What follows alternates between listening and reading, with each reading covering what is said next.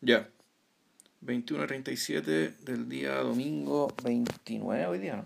Sí. Puta, nos estábamos acordando de Gary Chandling, o yo le estaba contando a Vilche, más o menos, qué onda, porque están los... Acabo de ver en YouTube que están los The Zen Diaries of Gary Chandling, la- el documental de, de Judd Apatow, pero es la versión a la que le faltan unos minutos, así que mejor que no. Eh, nada que ver, pues, eh, Civil Cinema 231. 331. 300, conche su madre, 331, te canto bien. Eh, y volvemos para atrás en forma dramática. Cada tanto estamos retrocediendo a principios del siglo XX. La última vez había sido con Napoleón de Abel Gance. Y antes creo que había sido Con los Lumière. Lumière. sí. No volvemos tan seguido, pero Mm. como cada 20, no sé, por ahí. Puede ser, no sé. Bueno, eh, y la, lo habíamos anunciado, ¿no? No me acuerdo. Puta, tampoco, Sí, sí. Puede ser, bueno, habíamos anunciado que íbamos a hablar sobre Paul Wegener, finalmente. Es decir, íbamos a hablar sobre las dos películas importantes que sobreviven de este actor, director, productor, que, que de alguna manera eh, no creo que haya estado en su intención, pero de alguna manera eh, él es inaugurador de dos cosas en el cine alemán y de alguna forma en el cine europeo. Una, una es eh, el, el largometraje de cine fantástico, Sí. o sea, por lo general suele ponerse así, digamos. Hay características del género fantástico que están en estas películas. O sea, claro, o sea, ya naturalmente Méliès hacía cosas de cine fantástico. Claro, pero no era largometraje. Pero no era largometraje. Claro. Eh, y eh, lo otro eh, es que a él se los indica como uno de los como uno de los pioneros del expresionismo alemán. Pero en realidad, cuando uno hila más fino, no es expresionismo lo que él recoge, sino que tal como Lotte Eisner en la pantalla demoníaca, que es el libro que explica un poco acerca de, de, de todo este trayecto del cine alemán desde, desde los años 10 hasta los 30. Eh, claro, ella, ella, ella, ella explica que en el fondo eh, él es heredero de una tradición teatral que tiene una manifestación eh, en las películas y que deriva en el expresionismo. Si uno ve las dos películas de las que vamos a hablar, El estudiante de Praga de 1913 y la, la tercera versión que hizo él del Golem, Claro. y que ojo, no, el, el mito es que hizo esta tercera versión porque las otras dos se perdieron, no, no, no es así. No, Él hizo esta tercera versión, pero no había quedado satisfecho con las otras dos, simple. y una de ellas además era un corto. Entonces, que era un corto como de, de, de, de tono medio humorístico también, parece. Puta, no, es que no, es, es que efectivamente después esas películas se perdieron, entonces Sí, la única que quedó es la tercer, el tercer Golem, que es de 1920. Que en el fondo es la, es la, reverse, es la reversión de la película del año 15. del año 15. Pero, pero uno ve ambas películas, uno te das, tú te das cuenta que entre medio pasó Caligari. O sea, que la forma, que, que la forma en que está, eh, la forma en que está puesto, digamos, el, el, el entorno, el- la decoración, digamos, y, la- y las composiciones de una película a la otra, hay un cambio súper Este radical. Golem es del año 23, El Golem es del año 20, 20. Ah, ya, sí, prácticamente se filmó junto con Caligari. o sea, un año después. Claro. Eh, eh, yo creo que la mejor forma de entrar a esta cuestión es hablar un poco de Max Reinhardt y, de, y, de- y del origen de- del expresionismo alemán. A ver, eh, la teoría de Lotte Eisner, que también puede ser rebatida, pero que de alguna forma se, ha- se, ha transformado como en, el, en la... mm, la- en la, en- la versión clásica de, de- de- de esta explicación en, en la historia No, este relato, el relato- de este relato es que en el fondo todo se inicia con Reinhardt. Reinhardt es uno de los eh, en el teatro en el teatro europeo en el teatro alemán y luego en el teatro europeo él es uno de los inventores del claroscuro del uso de la luz finalmente. Entonces eh, Eisner en su libro explica que eh, lo que Reinhardt hacía en escenario y es algo que ha tenido consecuencias gigantescas tuvo consecuencias gigantescas para el teatro del siglo XX por eso este sujeto es tan importante es que apagó las luces. Eso pasó. El eh, no es que no es que haya apagado las luces del teatro apagó las luces de escena Ujú. también. Entonces, eh, la deuda, eh, la, deuda que tiene Dreyer, la deuda que tiene Bergman y toda esa gente es gigantesca. y también las películas de monstruos y todo esto, digamos. Eh, Reinhardt lo que hacía en el fondo era modular el control de la luz sobre escena. Y al hacerlo, eh, creaba, a ver, él, él, creaba efectos que, por ejemplo, podían estar vinculados con el romanticismo. ¿Cachai? Es decir, no sé, estas noches estrelladas, ¿cachai? O, o, la, o la, la, intimidad de los amantes, etcétera, o, o la intimidad de un, de un personaje dentro de, dentro de un escenario, eh, etcétera. Eh, pero eh, él también podía crear un efecto contrario, es decir, exacerbar la presencia o la realidad de algo, o la irrealidad de algo a través de las luces. Y lo interesante es que eh, el mayor eco, el mayor eco de esto no fue solo en el teatro, sino que inmediatamente los, los alemanes lo tomaron y lo traspasaron eh, eh, gradualmente a la pantalla. En la medida que, en la medida que, se, que, que ellos terminaron por asumir, y, y, esto es re importante en el esto es re importante en el marco como de, del aspecto que el cine alemán tuvo esos 20 años, es que ellos terminaron por asumir que en el fondo el arte de ellos era un arte de la luz. Eh, no son los únicos que están influidos por estos tipos. Eh, en Suecia, en Dinamarca y en Noruega también se hizo cine así. Sobre todo porque como ellos, como toda esta gente estaba en la órbita alemana, eh, comercializaban sus películas en Alemania, el gran público estaba en Alemania, muchos de estos jugadores viajaban, de hecho de estos, de estos cineastas viajaban a Alemania, a Hamburgo, a filmar. Estaban los, estaban los estudios ahí también. Yeah. Entonces, había un gran intercambio de, había un gran intercambio de actores y, y, de directores y de productores. Como el alemán era la lengua franca en el fondo de todo ese, de todo, de todo ese sector, eh, ese cine, sobre todo el danés, conoció un, conoció un auge respetable en esa época. Y de ahí viene, de ahí viene Haxan. Haxan, sí. Claro.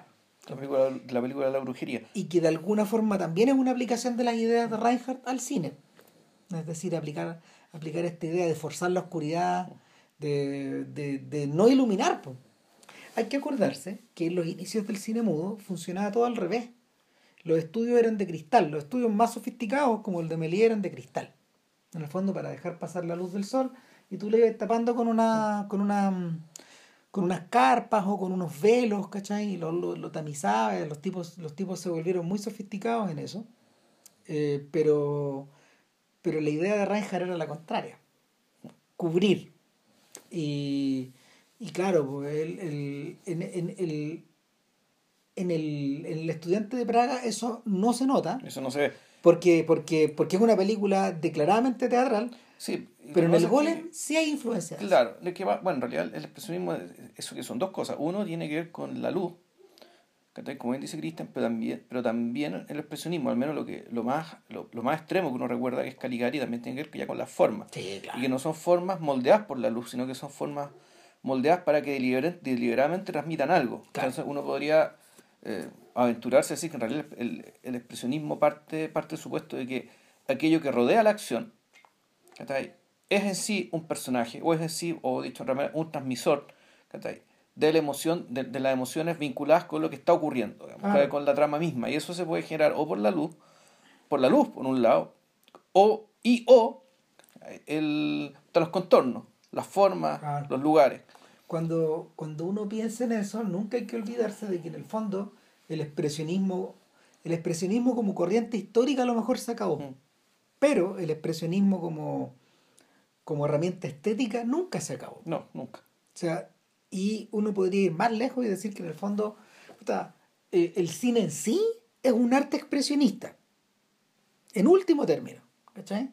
Más que impresionista. Mm. Sobre todo porque tiene que trabajar con la forma, está obligado a trabajar con la forma. Claro, eh, y el hecho de tomar la decisión de iluminarlos de cierta manera para que se produzca un efecto. Claro. Nada, es expresionismo. Entonces tú decís, puta, el, el, los mangas que, no sé, pues, el. Puta, es expresionismo total. Es, esto como te, como te iluminan el Tokio o, la, o, o, Newport City, digamos, que está ahí en, en Ghost in the Shell. Es expresionismo por todos lados. Claro, por ejemplo. O, sea, eh, o. A ver, hay grandes cineastas que son de, de raigambre expresionista. Pues Scorsese es uno de ellos, por ejemplo. Yeah. O sea, y él está, él está influenciado ahí por Hitchcock y por Michael Powell, por ejemplo. Eh, Douglas Sirk es un impresionista. Perdón, un, un expresionista. Fassbinder es un expresionista. Eh, hasta cierto punto, la, la cara más abstracta de Almodóvar bebe del expresionismo. No, no lo que tiene que ver con el kitsch, no lo que tiene que ver con el pop, sino que cuando, cuando Almodóvar desnuda esta hueá, digamos, lo que queda es expresionismo. Eh, se puede ir más lejos, de hecho. O sea, se puede decir que alguien como, gente como Kurosawa, por ejemplo, o como Osu, también trabajan en, un sentido expresionista. Ambos, ambos, por ejemplo, cuando hicieron filmes en colores, eh, su, su paleta era eh, bebía de ahí. el mismo, el, bueno, todo lo que le, todo lo que le, repito, todo lo que le debe Bergman al expresionismo es gigante. Entonces, a lo mejor como, como corriente, el expresionismo en realidad se acaba con, con, con los últimos filmes alemanes de Pabst y de, y de Fritz Lang y de, y de algunos otros tipos más, digamos. Pero eh, es interesante. En la medida de que esta gente se fue y se cambió de país, algunos se fueron a Estados Unidos, eh, la idea continuó. De hecho, eh, todos los camarógrafos que, que mm, Chaplin utilizó después de los 30 eran alemanes. Él trabajaba con Karl Struss, que fue el camarógrafo de Murnau. Entonces, el... No, claro, tú pensás en otras películas, por ejemplo, El Tercer Hombre. Oh, está claro. toda la secuencia, en la, toda, toda, la, toda, la secuencia, digamos, en, en las alcantarillas. El, Estamos, de hecho, un poco pensando en eso. El, en el fondo, la la huella, la huella que dejaron estos alemanes en el cine británico fue gigantesca. O sea, em, Hitchcock fue a hacer una práctica a Alemania cuando, cuando cabro, cuando, cuando en el fondo él quería ser director de... Em, em, ¿Cómo se llama? Era como director, quería ser director de arte, ¿no? E, exacto, cuando quería ser director de arte. Y porque Hitchcock empieza Hitchcock se metió este, en este negocio dibujando dibujando intertítulos. Y luego lo meten como director de arte y ahí lo mandan a ahí lo mandan a Alemania, a Alemania y, y, a, los set a los set donde trabajaba Murnau. Y él vio la filmación de, de Let's Man creo. Del, último, hombre. del último hombre claro. Creo que eso vio.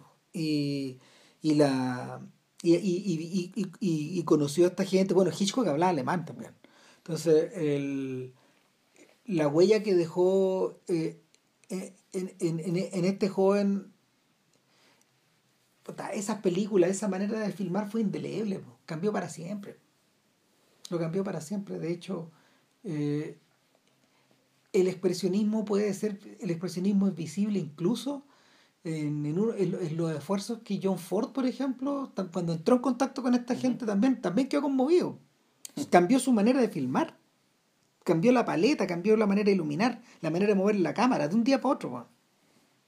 La influencia de Murnau fue muy grande. Entonces, y este gallo lo reconocía. De hecho, hay una película que es un homenaje directo a esta gente, que es El, eh, el Informante, de Informer. Es, un homenaje directo a todo esto. Está filmado, está filmado con, un, con moral de película, con moral de película moda. Y, y recurriendo recurriendo al contraluz, a, la, a, la, a las exageraciones, a, la falta de diálogo, etc. Eh, el, el, viejo de hecho no está, de hecho él decía, debería ser, esto debería ser motivo de vergüenza, pero no me da vergüenza. y, y, el, y él mismo moderó estas tendencias ya cuando, en los 40, cuando finalmente entendió que podía trabajar dentro de su lenguaje con esta weá con esta forma de mirar eh, en las uvas de la ira, en el fugitivo, en esta película de en esta película que hizo sobre la sobre las obras de teatro de Eugene O'Neill, de Long Voyage Home, todas esas cosas. Además se sirvió de se sirvió de, de, camarógrafos americanos que habían sido directamente influenciados por estos tipos, como Greg Toland. Greg Toland es el fotógrafo de Citizen Kane. ¿Y qué weá más expresionista que esa? Entonces, cuando uno retrocede al origen de esto, todo se ve más incipiente y sin embargo las, raíces, las raíces están las raíces están ahí y bueno conversando la, semana pasada en torno al estudiante de Praga que que es la película que, que no inaugura esto, pero esta es la guay que está al principio, eh, Vilches decía que es evidente la, la influencia del romanticismo alemán. Sí. Claro. Y que ese, ese, por ejemplo, es un insumo para el expresionismo. Pero la película uno la ve y no es una película expresionista. No. O sea, visualmente al menos, en la. En la el, bueno, es que de partida. Esta es una película que es de 1913, donde por lo tanto la cámara casi no puede moverse. Claro. Históricamente, perdón, históricamente este es el primer largometraje que se hizo con esta ambición en Alemania. Antes todo había sido corto, todo, más, todo, todo, todo de menor tamaño. En el fondo, esto para el, para el cine alemán y para los estudiosos del cine alemán, este es su nacimiento de una nación. Claro. Equivale a eso, es decir, el momento en que Griffith dice voy a abandonar estas películas de 30, 40 minutos que yo hacía, puede ser una larga. Claro, a diferencia de la a diferencia de, de, de, del estilo del que hablamos alguna vez de, de Griffith, que claro, Griffith se dio cuenta inmediato de lo que, que, se podía que se podía alternar los planos medios, planos gran, los generales, los medios, los primeros planos y armar una una gramática dentro de sus aspiraciones semejante a la de las grandes novelas del siglo XIX. Claro, es algo que el gallo ha ido puliendo paso a paso. Claro, y esa era su aspiración. Eh, el, el, Estudiante de Praga no tiene nada de eso. El Estudiante de Praga es una película, es un, su, funciona con escenas largas, con planos, generalmente planos generales. Claro. Donde la cámara apenas se mueve, apenas hace, hace paneos muy breves, sí. muy, muy cortos. Y donde además tiene que, por lo tanto, y además tiene que recurrir a, a exteriores, que son exteriores, eh, que bueno, es Praga porque es una ciudad que...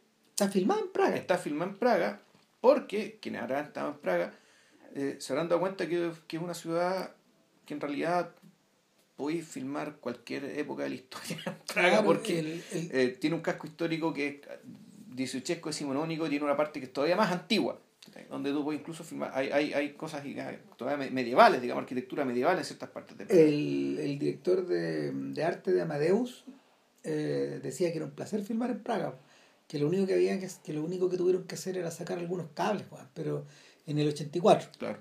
Yo creo que hoy día esos cables deben estar bajo tierra incluso, o sea, Puede debe ser. ser más evidente. el- Que, claro, yo creo que, claro, eh, con los años, Praga se ha convertido además en un destino, eh, aparte del destino turístico, un destino para filmar eh, Europa, Europa en general. Entonces tú quieres filmar Viena, bueno, filmas en Praga. Quieres Ah. filmar París, lo filmas en Praga.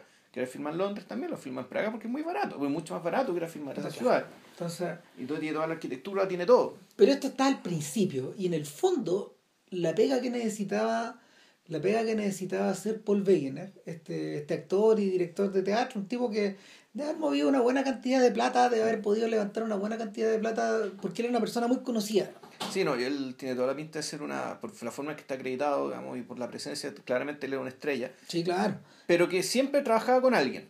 O sea, siempre en estas dos películas se asocia con alguien para, Para hacer- poder dirigir. para poder dirigir. Porque eh, naturalmente, la, dados los, dados los desafíos actorales que él mismo se daba dentro de estas películas, era, esto es claramente el equivalente de un Brad Pitt, digamos, estos actores que ahora están produciendo películas para hacer lo que ellos quieren hacer, en fondo para desafiarse, para desafiarse ellos mismos. No era exacto. O para decir lo que, o en el caso de Brad Pitt, digamos, decir lo que piensa respecto a su país. O sea, de hecho, de hecho, eh, para los efectos que nos interesan, Griffith era el caso curioso.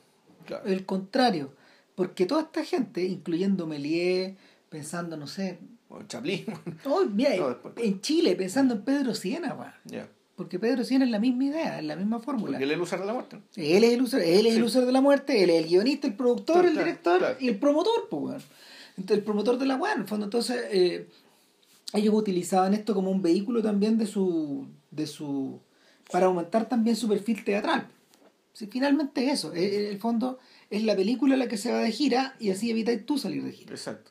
¿Cachai? Entonces, eh, y es con este principio que no sé. Es lo que hablamos de Kramer. eh, eh, básicamente. De hecho. O sea, Claro, es básicamente lo mismo. Entonces, eh, nada, pues Wegener, Wegener recurre a, a, una, a, una, a una historia de, original de H. H. Ewers,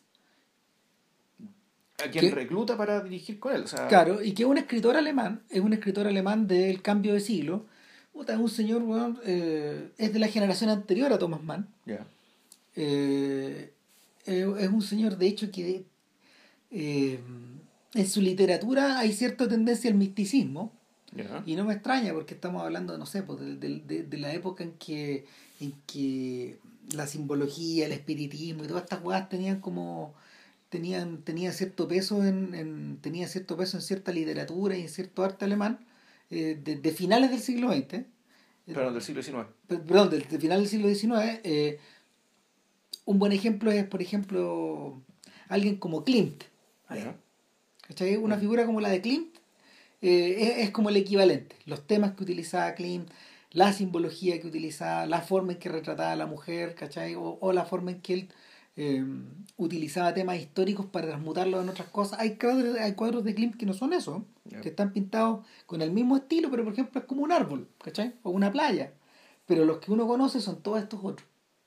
Y el nada, pues el equivalente, el equivalente de esto, eh, el equivalente de esto, no sé, pues en, en música sería alguien como Hugo Wolf, que es como una, una figura como más menor, o el propio Mahler, que era amigo de Wolf. Eh, y que, y, pero, pero por ejemplo, para esa, y, y- que, y para esa generación, justo en este momento, justo, justo en ese momento de cambio, eh, para ellos como alternativa a, este, a esta visión de la realidad aparece el psicoanálisis. O sea, no sé si es una alternativa o es una, o es una, o es una secularización. Y eso además en paralelo con otra tradición, ¿cachai? Con otra tradición que surge, porque estaban pensando en Meyring, que iba a partir de la película ¿cachai? de, del Golem. Sí, pues te leíste el libro. Me leí el libro y el libro es maravilloso, digamos, es estupendo y es mucho más interesante que la película. Seguro, pues sí, sí.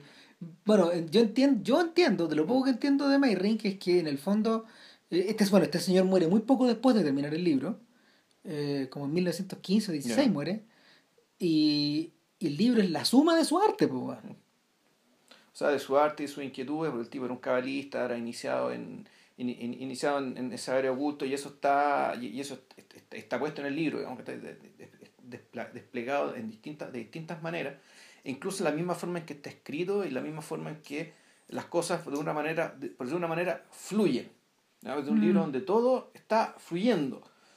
donde la, donde la conciencia de alguien en realidad es una conciencia que está permanentemente alterándose y convirtiéndose en la conciencia de un otro. Entonces está siempre la sospecha de, bueno, ¿qué- de quién, de cuáles son los ejes aquí, cuáles son las, eh, cuál es el eje, cuáles son, cuál, cuál es el ancla, de dónde, dónde estamos amarrados. Y eso en realidad nunca queda todo firme. Mira, si tú... eh, Entonces, pero, perdón, entonces decía que está esa escritura, está el psicoanálisis por un lado, pero después también aparecen entre los Kafka, los... los, eh, Bueno, el mismo Thomas Mann, weón, sí. Sea, Está Kafka y pensaba en este otro, este, este, este otro señor que está, que el que fondo en la espalda de Freud, que está ahí, que el de ojos bien cerrados. Ah, claro. Está ahí. ¿Cómo ¿Cómo se llama este caballero? El, el de, de Traum Novel. El Traum Nobel, claro, Rato Soñado. Uy, ¿cómo se llama este cristiano? Si yo tengo el libro ahí, Estamos viejos, bueno. Estamos viejos. Bueno, mira, Y además, está, y, está, y además están estos otros sujetos y aún más, aún más raros, que básicamente que desde, desde una, por decirlo de alguna manera, desde una secularización extrema y cierta apelación al absurdo, ¿cachai? terminan llegando a lugares parecidos, como Robert Balser. sí. Exactamente. Yo estaba pensando en Stefan Zweig también. Zweig. Sí.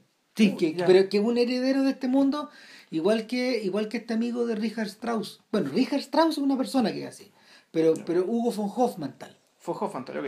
Son gente que trabaja en, en estas mismas cuerdas, todos trabajan en estas mismas cuerdas. El que mejor explica toda esta weá es Alex Ross. El, en, en- en- en- El crítico de música. de- claro, ya. cuando, cuando en el fondo el weón se empieza a meter en Viena.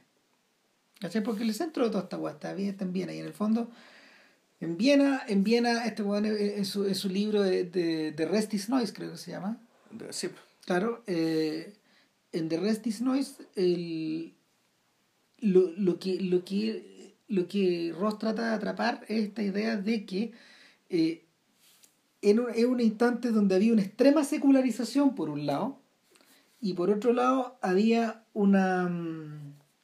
estaban estas excrescencias del expresionismo, pues, el, el- el nacer de, el nacer de, de- de estímulos que son o muy alocados o muy extremos eh, o muy em, la exaltación del sinsentido pues, el Ross en el libro él dice que eh, lo que él lo que él más le impresiona cuando se metió a, a- cuando se metió a estudiar esta weá era fue observar la tasa de suicidios que había en Viena por esta Ya. weá y la forma en que el suicidio era, eh, era mm, eh, eh, ¿cómo se llama? Era tratado en la prensa y en los medios.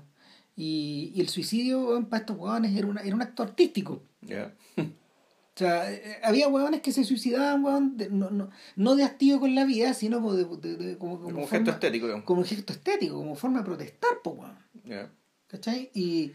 Bueno, y, y uno de los, y uno de los adelantados de eso fue el príncipe heredero. Ah, claro que sí, pues Ludwig, ¿o ¿no? No, No, no, no, se no, llama no. eh, Rodolfo. Eso. Era el hijo de Francisco José. Eso.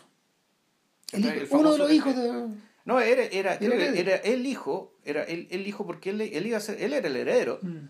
y eh, se llama Rodolfo, si mal no recuerdo, y él, él- y él se suicida, aparece muerto, digamos, y está como todo el mito respecto de qué, qué pasó ahí. Claro. Como no se ve muy bien, pero está eh, la, los testimonios de gente cercana, aunque yo recuerdo leer era que el tipo se murió de asco.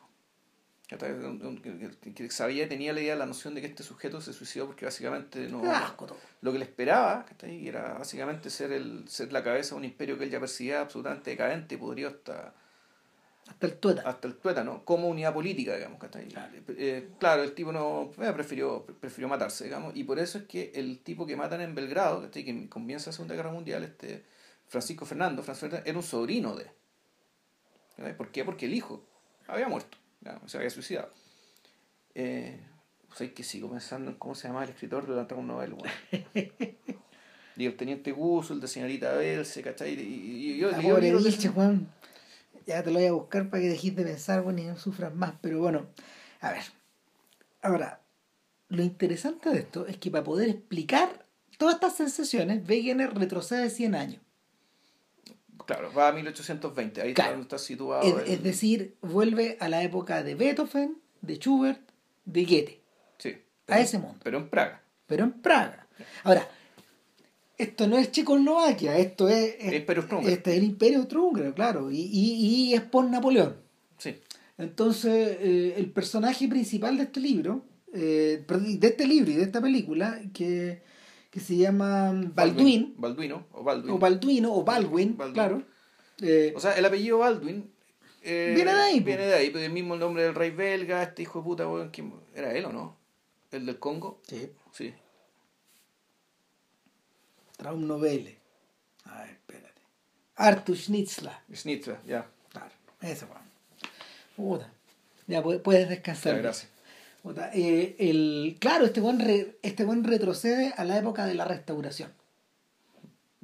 Y, ¿Y qué tenemos en este momento? Tenemos a Baldwin, weón, que está, que es un estudiante que vive ahí, en el fondo, eh, no vive en los márgenes, pero vivir en Praga no es lo mismo que vivir en Viena, Ujú. obviamente.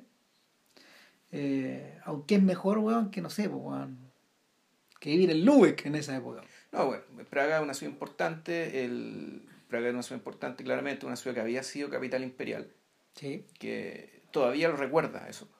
eh, Praga, que, Praga, que si bien es una ciudad de checa, que, el que ahora es la actu- actual capital de República Checa, que fue la capital de Checoslovaquia, pero es también una, una ciudad alemana. Sí. Es una ciudad que es parte, que es parte integral, digamos, Nunca que tanto del imperio, del imperio romano germánico por un lado y después el imperio húngaro por otro. Ah, nunca hay que olvidarse que Kafka escribía en alemán. Él no sabía hablar checo bien. Hablaba checo, pero nunca escribió O sea, directo en checo. El mismo Meyring, Kafka, Rilke. El Rilke era praguense, digamos, pero él escribía en alemán. Entonces, Sí, eh, eran, si bien era una ciudad donde el- el- hay una gran masa de, de- de gente, de, de checos que, escri- que hablaban checo, digamos, sí. había también un, un grupo de gente importante, tanto judíos como no judíos, digamos, que, eran alemanes y, y que, eran, eh, que eran, hablaban, eran germanófonos, digamos, que hablaban en alemán y que era una especie de lengua culta. Yo, y no sé, si alguno, alguno ha tocado ir a Praga, alguno le ha preguntado a algún praguense, eh, ¿habla inglés? No, no, pero algo de alemán sé. O sea, el, el alemán todavía está ahí. ¿cachai? Sí. Ya no es, muy poca gente la habla, pero todavía como que se recuerda, digamos. ¿no? Claro. Entonces, eh, llegamos a este punto, de- ya- ya llegamos a este momento de la restauración, eh, donde Balduino está yendo, al, está yendo a la U, en el fondo está yendo, a la- está- es un estudiante, es un estudiante como alguna vez lo fue Goethe, weón, que es más o menos la misma idea. Y, Eh, como han sido todos los Sí, estudiantes, claro. es, decir, eh, es decir, gente que eh, tiene, tiene mucho de la tiene muchas de, la- de las características que permiten lo que se llama la enajenación académica. Digamos. Este lo hemos hablado antes, digamos, a, partir de, no sé, de Fausto, digamos, del... Pero en el caso del, joven, esto está exacerbado por la juventud. Pero ¿qué consiste la, la, exacerbación académica? Es decir, un nivel cultural muy superior, digamos, al resto de la, de la población. Claro. Pero al mismo tiempo, en la medida que eres estudiante, es pobreza. pobreza. Entonces, es pobreza, cultura superior y además juventud. Eh, bueno, claro. Raskolnikov. Eh, eh, es energía no liberada y la, y la película comienza. La energía no liberada, no comprendida, no valorada. Puta. Y entonces y es gente que es joven, pero que al mismo tiempo ve que se consume en la pobreza y que al mismo tiempo tiene las herramientas culturales para darse cuenta de, la profunda tragedia que está viviendo. Entonces, el estudiante, así visto en este contexto, es una figura tremendamente trágica. El... Y con un potencial para el desastre, digamos, como, lo vamos a ver. Ahora, eh, la película en sí em, no empieza directo con el estudiante, sino que empieza con el título, con una explicación un poco de... Hoy día la película Restaurar explica, empieza con una explicación de cómo la encontraron. Eh, y luego viene una toma que no tiene nada que ver con esto. que donde está Ewes con, con Wegener en, Praga mirando el río. Bueno, para demostrar que la filmamos en Praga. En Praga exacto. Nuestros cineastas están en Praga observando la ciudad. ahí en el Moldava ahí. Puta, claro, y se ve el castillo al fondo. toda la... Corte y parte la película, la película. Y parte afuera una taberna. Y afuera de una taberna, donde están puestas las mesas de afuera, ¿cachai? da la sensación de que da la, da, la sensación de que es el final del año escolar. Y, y, los estudiantes están celebrando afuera o el comienzo a lo mejor claro pero pero hay el tiempo da digamos. Exacto. Y, y, y, es un plano abierto es muy bonito porque porque en el fondo te, te indica de inmediato cómo el estudiante de Praga va a ser filmado y en el fondo en los planos abiertos son puras composiciones pictóricas y, y hay mucha profundidad de campo exacto de esta forma vemos que el hueveo está al fondo, con esta mujer que en el fondo es la, es la mesera de este lugar que se está subiendo a las mesas para entretenerlos, para, bailar, sí. No, y para, que estos güeyes tomen más, pues, en el fondo es para, para usarlos para que consuman. Y nuestro estudiante está adelante, eh, en, el, en, en, la típica pose, en la típica pose pictórica de. Del melancólico. De la Es melancolía, en el fondo, que es, el, de hecho eso, eso está eso está mm, como se me identificado en la historia del arte las personas que las personas que acomodan su que, que, que en el fondo sujetan la mano con la, la sujetan la vera con la mano y que están en una posición soñadora ah, mirando hacia nosotros. Y claro él está sumergido en este nui pues, está en cualquier otra hueá menos en eso. De hecho la mujer le viene a bailar bueno no pesca. No pesca y y hasta eh, y esta esta sensación esta sensación de activo esta sensación de mm, eh, de, como, como, como de, de entre cansancio y, y abulia, es rota por un carro que llega y del carro se baja una persona.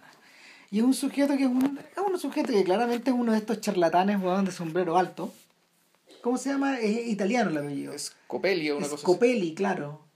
A estos personajes los han presentado antes como en las obras de teatro.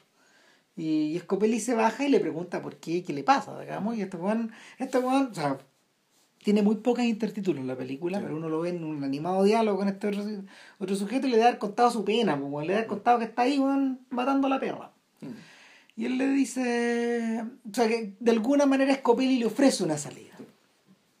¿Cachai? Y, pero al ofrecerle la salida le da la mano y tú sentís que hay un pacto entre ellos, que se, que se está fraguando algo. Yo necesito algo de usted yo le puedo dar, yo, le puedo proporcionar, eh, le puedo proporcionar la solución a su problema, yo lo puedo entretener, pero, pero usted me tiene que dar algo.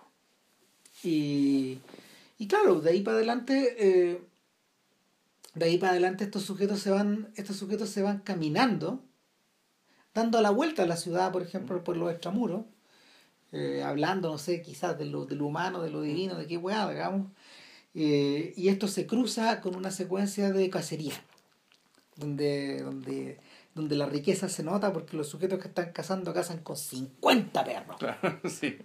La cagó. Sí, es como un ejército cazando. Claro, claro. Entonces, en medio de esto hay una condesa que es perseguida por un. Es perseguida por un sujeto que está invitado por, por el padre de ella. Y. Un pretendiente. Eh, claro, y, ella no lo pesca, y en medio de que no lo pesca, eh, sale cabalgando, pierde el control del caballo, eh, llega en una pésima escena de acción, Claro. pasa por el lado de nuestros amigos, Claro. y en una pésima escena de acción termina en, la mitad del, en, la, en la- en la- en la mitad de un lago, y, y el estudiante va y la salva. Baila salva, exactamente. Entonces, el, este chanta, este charlatán Scopelli, en el fondo lo que, le, lo que le vende, o mejor dicho, lo que le anuncia es que va a hacer una especie de sentido de vida, una razón de ser. Porque aparentemente la melancolía de nuestro joven, digamos que precisamente consiste en eso, consiste en que ya el, en un en un desapego, un desapego de la vida, digamos. Y, y este joven al salvar esta, a, a- a esta, a esta, a esta noble, sucede que pucha, se produce como una especie de milagro, como un milagro anunciado que está ahí. Esto que termina él dándole, puta, el weón, que el weón se enamora muy románticamente. Ah, Como el romanticismo pasaba en estas cosas. al otro día, de hecho, el weón figura weón, en la casa de la condesa llevándole flores, weón. Pero llega al mismo tiempo que el otro noble. el otro, que el otro pretendiente. Puta, y el viejo lo manda cagando, weón, nuestro estudiante, pues, weón. No es que lo manda cagando, No, pero, no, pero, no. Pero, pero- pero deja de estar en la escena. O sea, el estudiante va, entrega la flor, entiende que está, entiende muy pronto que él no tiene nada que hacer ahí. Este es un escuadre absolutamente terral, Sí. ¿cachai? Y que incluso es muy, y, y muy ficticio, ¿cachai? Es- es- es- es- Está exagerado. Lo, no, lo que es ridículo es que un, un- una sala de estar de una familia tan rica como esta. No la filmaría en un plano tan cerrado, po. No, yo me refiero a otra cosa, me refiero a que esas salas de estar difícilmente se comuniquen directamente con el exterior. Ah, claro. Y sin embargo, aquí para efectos de la escena, tú, eh, en, el, en el centro de la escena hay una puerta que denota un exterior que es de donde viene nuestro estudiante. Y nosotros Ahora. desde ahí lo vemos entrar. Es interesante que volvemos a tener profundidad de campo. Sí, no, siempre está. Eso es re interesante. No, sí, eh, Yo creo que, ¿sabéis qué? es, siempre, es que además, bueno, es que está el otro tema, que está ahí, es pantalla muy estrecha. Me- a mí me da la sensación de que una de las razones por la que este filme fue un exitazo, weón, eh, dejó la cagada, weón, es precisamente por esta idea de que en el fondo eh, la relación entre el adentro y el afuera, por ejemplo, eh, o, entre el, o, entre el set y el los exteriores, está muy trabajada y, y es muy pictórica. Entonces, esto es de- te subí el nivel de te subí el nivel de puesta en escena a pesar de que para nosotros parezca un poco primitivo. Pero, pero es evidente que había algo más ahí. Mm. Eh, ahora, eh, en este punto donde este weón puta entiende que está afuera y vuelve a su habitación, pues weón, vuelve a su mundo. Y, y se vuelve a aparecer el viejo, pues, se vuelve a aparecer este Copelius Claro. que tiene encima. O este Mefistófeles. No, este Mephistófeles, finalmente sí. Sí, sí, eso es. Sí, claro que sí. sí todas estas weas son hijas de, de este espíritu fáustico. De este, de este trato fáustico también. O este acuerdo. Y, y el viejo lo tienta, en esta pasada, no lo tienta con el, con el romance, sino que lo tienta con el dinero. Exacto. Y, y un truco muy simple. Uno a lo melie. Eh, el viejo empieza a sacar dinero de una bolsa y como que ellos se quedan quietos y la bolsa, el- hay unos cortes. Y, y las monedas siguen cayendo y caen y caen y caen y caen de una cosa muy pequeña. Y está bien hecho el truco. A veces se nota, a veces no. Y, y, y lo otro es que el viejo produce no, billetes. po. Claro, no, pero el, truco en esa escena es el del espejo. Sí, pero Ya. para allá vamos, digamos. O sea, es que empieza con estos trucos baratos, Sí, claro, como de, como de, como de, de mago de feria. digamos. claro, de un prestigitador, digamos que. Claro, entonces, eh, y, un, y, y, y el estudiante de Praga mira uno de los billetes. Y en el fondo es de estos antiguos, es de estas antiguas notas de crédito, po, donde por la presente eh, el persona, eh, la, la persona tanto tanto, Scalpelli, se, eh, se compromete a pagar 100.000 monedas de... Coronas, creo que O sea, no me acuerdo. 100.000 coronas, 100.000 coronas al estudiante de Praga, Al estudiante Balduino. Exactamente, a, a Balduino, eh, provisto de que Balduino eh, le permita que en su que le permita que en su habitación eh, Que todo lo que está dentro de esta habitación le pertenece, Le pertenezca a Scalpelli. A Scalpelli, sí. ah, eso es Puta, y trato hecho Este weón firma, no, no se complica. Puta, y de ahí el plano se abre weón. y, y nosotros habíamos visto al estudiante eh, de Braga antes a Balduino antes de ir a, a donde la condesa lo habíamos visto eh, en un espejo de cuerpo entero es eh, jugar, jugar, jugar a, esgrima. La su- esgrima, porque él, él- él era más un muy buen espadachín. Claro.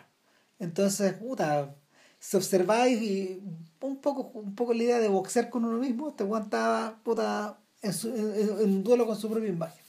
O sea, era o, o enajenado como Travis, Travis Bickle, ¿cachai? Un poco así. O sea, hay- la relación que tenía, la, la relación de, de- del estudiante de Praga con el mundo y consigo mismo, uno podría decir que está un poco cruzada también por ese por esa, por esa enajenación y por cierto autoodio. Bueno, y ahí está el germen expresionista. Eh, una de las eh, uno de los vehículos uno de los vehículos más simples para poder entrar al mundo del expresionismo por ejemplo es observar la manera en que los expresionistas hacían sus propios autorretratos la manera en que estos señores que dominaban muy bien el dibujo empezaron a quebrar su propio físico y su propia imagen hasta convertirla en algo irreconocible El- la pega la, la mejor pega al respecto mirada desde la modernidad eh, son los autorretratos de Schoenberg. Schoenberg era un pintor de talento, el músico, el músico que creó el dodecafonismo y la tonalidad, etcétera. Este señor, eh, Schoenberg al mismo tiempo era un pintor de respeto. O sea, era un buen conocido, le encargaban cuadros, ¿cachai? Y todo. Y, eh, pero al mismo tiempo era un buen muy, muy, ator- muy atormentado y su relación con puta, su relación con ciertos rasgos de la realidad eran medio tenues. O sea, eh, siendo judío, hubo un momento de su vida que fue antisemita. Puta, eh, el, em, ¿cómo se llama? Eh, pudiendo, pudiendo, eh, eh, pudiendo adoptar una actitud antibélica, fue extremadamente pro-guerra en 1914 Ya. pero extremadamente pro guerra. El weón trató de meterse, trató de ir a- meterse en el ejército, claro, a ese nivel. Entonces, eh, y esto está registrado en sus autorretratos. O hay, uno, hay unos donde, no sé, pues, sale con los ojos desorbitados, a veces la cabeza como un globo, ¿cachai? Hay otro donde él se observa, es un poco lo que pasa con Van Gogh también. Entonces, claro, cuando uno observa la relación que el propio estudiante de Praga tiene con su imagen al principio, tú decías, aquí hay algo. weón". Y claro, eh, Scalpelli aprovecha eso y de la imagen, de, de- de la imagen que eh, el estudiante proyecta en ese espejo de cuerpo entero, Scalpelli obtiene un doble, Exacto. un doppelganger, que es la palabra que usa Ewers en el libro, Exacto. en La Mandrágora, así se llama el libro de Ewers. Entonces, eh, obtiene, un- obtiene un doble. Eh, y. puta, yo no soy tan experto en el tema del doble, ni, ni cagando, digamos, pero, pero sí, sí sé que el tema del doble empieza a ser importante justo con la llegada del romanticismo. Ya. Eh, y que te está manifestado, ponte tú, en distintos escritores, eh, algunos mejores que otros, pero pareciera ser que los dos tipos que tienen el mejor, la mejor pega al respecto en, en esa era fueron Goethe, perdón, no, perdón, fueron, fueron Edgar Allan Poe y eh, Nath- Na- eh, ¿cómo se llama? Eh, este escritor de La Letra Escarlata, Hawthorne. Hawthorne. Claro. Pues Dostoyevsky también tenía un doble. Hawthorne escribió una, una historia que se llama Wakefield, Ya. que es un sujeto que, eh, que en el fondo no crea un doble, pero finalmente lo que, lo que, lo que, lo que Hawthorne hace es un crea, un, crea su doble negativo, Ya. es decir, eh, crea ausencia. Y él se va como a vivir cerca, cerca en, en su mismo, él desaparece. Y de su mismo barrio, él se instala a ver qué pasa con su, con su familia, con sus amigos, cuando él no está. Ya. Bueno, eso que que vivir. digamos. Sí, pues, claro que sí, pero este bueno se queda años Ya. así. Entonces, claro, llegó, llega, llega un momento en que, llega un momento en que, claro, perdí el sentido de la realidad. Y bueno, Dostoyevsky tiene una hueá Tiene un doble. Tiene un doble. No, o sea, la novela se llama El Doble. Wow. Entonces, el. Puta. Scalpelli. Scalpelli eh, agarra el doble. El estudiante de Praga está conmocionado, no, reacciona, no, no- no es capaz de reaccionar. Al ver, al ver salir su imagen del espejo, es una de las bonitas escenas de la historia Sí. del cine, bueno. Sí. Es muy simple. Y, Y finalmente... Pero es una escena, esa escena porque, si mal no recuerdo, está sentado el, estudiante. No, está parado. Está parado, perdón, pero está en la escena. Está en la escena. Está Wegener y aparece además este doble de Wegener. Claro.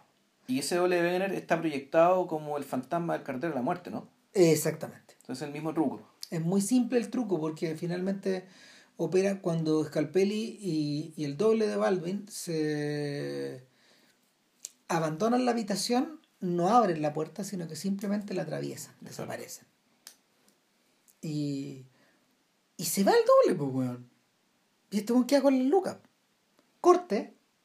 Y este weón está, weón, puta, dándose, dándose la está gran todo vida, chancho, claro. weón. dándose la gran vida. No, claro, está viendo hacia afuera. Claro, y no, y claro, y, y siendo un igual, porque en fondo esto es la aspiración. Ahora puede competir. Es- ahora, ahora él es un igual para competir por esta, por esta duquesa. Claro. Cuando, cuando, cuando tú entras ahí, fíjate, yo me sentí como en el mundo de Pushkin.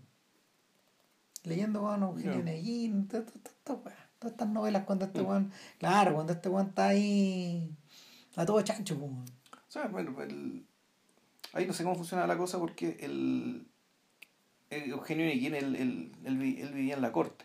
Sí, Él era un hombre de corte, estamos hablando de un, de un régimen absolutamente centralizado, digamos, donde está todo girado en torno al zar. Y en torno al zar había una gran corte y Pushkin era uno de los predilectos de esa corte. sí. Si, es que, si no el predilecto, de hecho. El, lo que sí, si mal no recuerdo, aquí empieza a tomar importancia la niña que, eh, la bailarina que aparecía al, al principio de la película, que es una, que Wegener, Wegener y digamos, lo ocupan como una especie de, de fuerza instintiva, natural, un personaje que en realidad no, no sabemos si habla, no sabemos si piensa, sino que más bien actúa, eh, actúa movida por, por, por- por un deseo. Eh, Ella está, ella está enamorada, de, ella estaba enamorada del estudiante y siempre ha estado enamorada del estudiante. Estaba enamorada del estudiante cuando era pobre y sigue estando enamorada del estudiante eh, y, no, no, y no parece importarle que sea rico. Digamos. El, el, el tema de ella es una es algo que incluso está antes del cálculo utilitario. Digamos. ¿eh? Su deseo está antes del cálculo, del cálculo utilitario. Y este, este personaje tiene una escena bien extraña porque en algún momento este sujeto va a una fiesta Y ella se encaraba en un techo. y- po. y ella se mete por, la- por exactamente, se, se mete como por fuera de un... Se, se, se- se infiltra a la mala en este palacio. Ahora, es interesante que la, el- las tomas para mostrarte este lugar, este palacio, es que el, el palacio igual está un poco derruido, sí. que es un lugar medio ya semi-ruinoso, que en el fondo pareciera ser que eh, o Ewers o Wegener que quieren denotar cierta decadencia, digamos, de, de la cierta este decadencia del mundo al cual este estudiante, al cual este estudiante quiere pertenecer, o en la práctica ya pertenece dada su, dada su riqueza.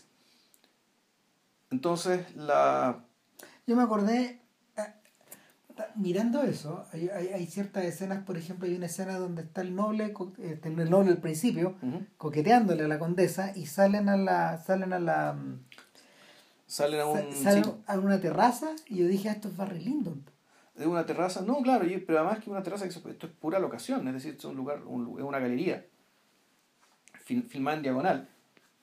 Eh, y, do- y donde y, y un espacio muy grande que permite que la cámara no tenga que moverse mucho y entonces la cámara lo que hace es ir siguiendo, moviéndose muy lentamente, siguiendo los personajes que caminan, digamos. Que Claro. primero es la condesa con este, con este pretendiente y en algún momento es la condesa con el estudiante sí también.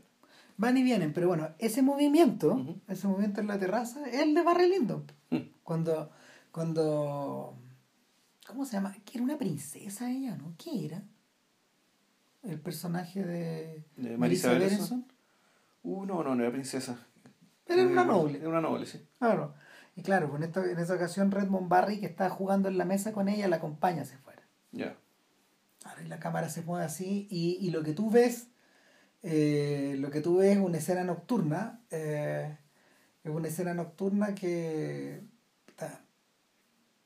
sí, es como de cuadros, digamos, pero como que, como que revierte este mundo revierte este mundo romántico donde el, donde el estudiante sueña y, se nubila y, y fantasea. Claro.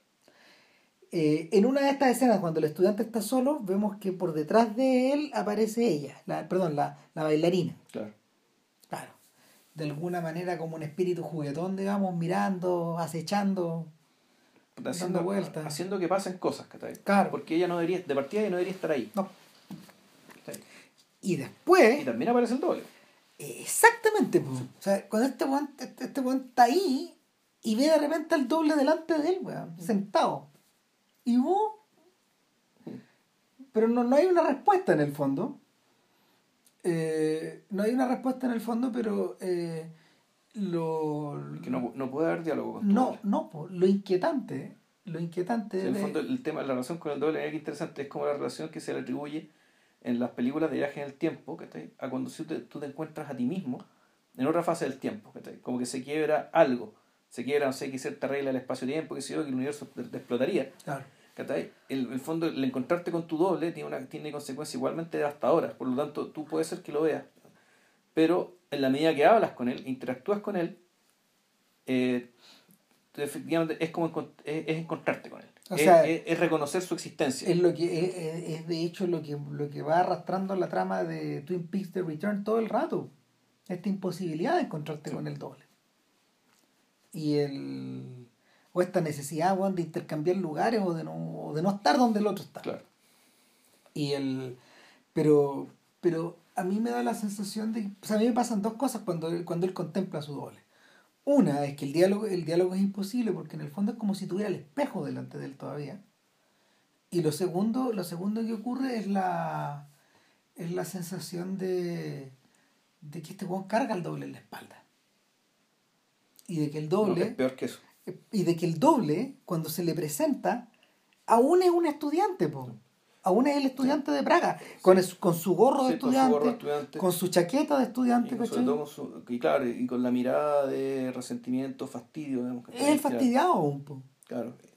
Pero el punto es que no es que lo lleve a la espalda, porque tú cuando lo llevas a la espalda, tú sabes que lo llevas a la espalda. La- el, el verdadero martirio, digamos, de, de que hay un doble, es que el estudiante puede aparecer en cualquier parte y en realidad no tienes ningún control sobre él. No, Entonces, buena parte de la gran, la, la gran cagada, digamos, la gran tragedia que produce, que, que, que tira la vida del, del estudiante hacia el barranco, digamos, incluso teniendo todo lo que desea, se produce precisamente por eso.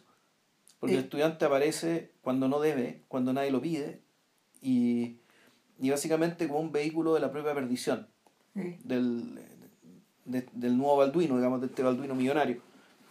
De hecho, eso ocurre, eso ocurre en una escena posterior, cuando, cuando Balduino cita a la condesa eh, en el cementerio cerca de la medianoche, Claro. a las 11. Y a ella le encanta la idea porque puta encuentra que esto es, ¿cómo se llama? Eh, también es una aventura, es una aventura, es romántico, ella se atreve a ir, ¿cachai? Y, y- y llega al cementerio y el cementerio es un cementerio judío. Es interesante eso. No, es que lo que pasa es que van al cementerio judío porque ellos, como cristianos, ¿qué carajo tienen que ir a hacer al cementerio judío?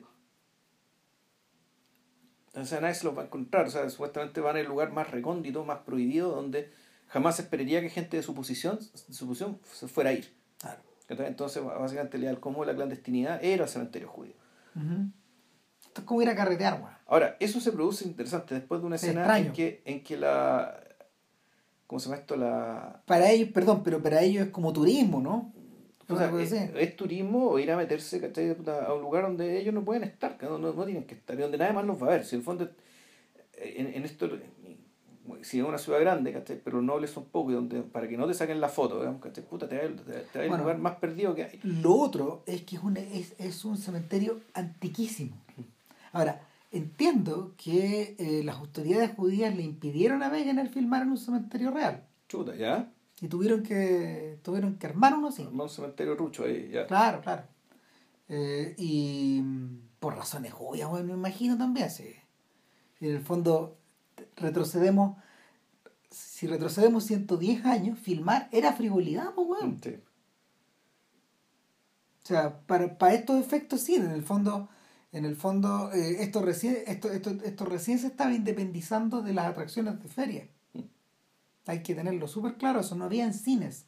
Todavía estaban, estaban apareciendo los cines. Eh, No, no, me acordaba que ella va después de una escena en que él deja un papelito. sí. Y, y ella cuando recibe el papelito, ella está en su pieza y en esa pieza hay un espejo en la misma posición que el espejo que estaba en la pieza del estudiante cuando se produce el pacto. Y, y en ese, sin embargo, en este espejo, en este, espejo no, no ocurre, no aparece nada sobrenatural. El espejo está vacío. El espejo está vacío, o sea, es un espejo del cual no, del cual no ocurre nada, pero en esta escena también se mete la esta niña Sí. y hace algo que no me acuerdo qué era. No, en el fondo se mete, se- le, le, le, le sopla la oreja al otro weón, digamos. Habla con el padre, creo. ¿Ya? Algo así. Algo, hace, algo, o sea, y ahí claro, ahí se nota la, un poco lo artificial del guion, digamos, ¿cachai? De esto de, de, de, de, de inventar, de inventar un personaje que precisamente por su desdén por las normas, por el hecho de ser invisible, por el hecho de ser insignificante, y por el hecho de tener o, Puede estar ahí. o cierta mal- o cierta malignidad, ¿cachai? o cierto deseo o, o, o- cierto deseo in- incompatible, digamos, ¿cachai? Que la hace que eh, la, la impulsa a hacer cosas que hace que pasen, que hace que pasen cosas. Mm. El- En ese punto también donde tú sentís que la influencia teatral y operática de Sí. la, de, de- sobre, la, sobre la película es grande. Sí, son como las, es como las criadas de las óperas de Mozart, no sé. Sí, sí, eso, eso mismo. Sí. sí, Eso mismo. Entonces, nada, llegamos al cementerio. Puta. Y en el cementerio, weón, en medio de todas las tumbas aparece el doble, pues, weón. Están ahí los dos, weón, y ven a este weón, pues.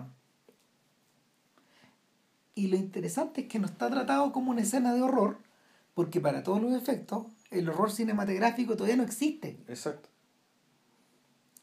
Eh, y yo creo que yo creo que es más chorro eso, porque es más inquietante todavía la sensación. Eh, el, ¿Cómo se llama? Rescata, rescata la extrañeza que, que uno obtiene cuando, cuando observa esos trucos, esos trucos eh, ópticos en los filmes, en los filmes de los primitivos, digamos, de Méliès y toda esta otra gente. Entonces, el...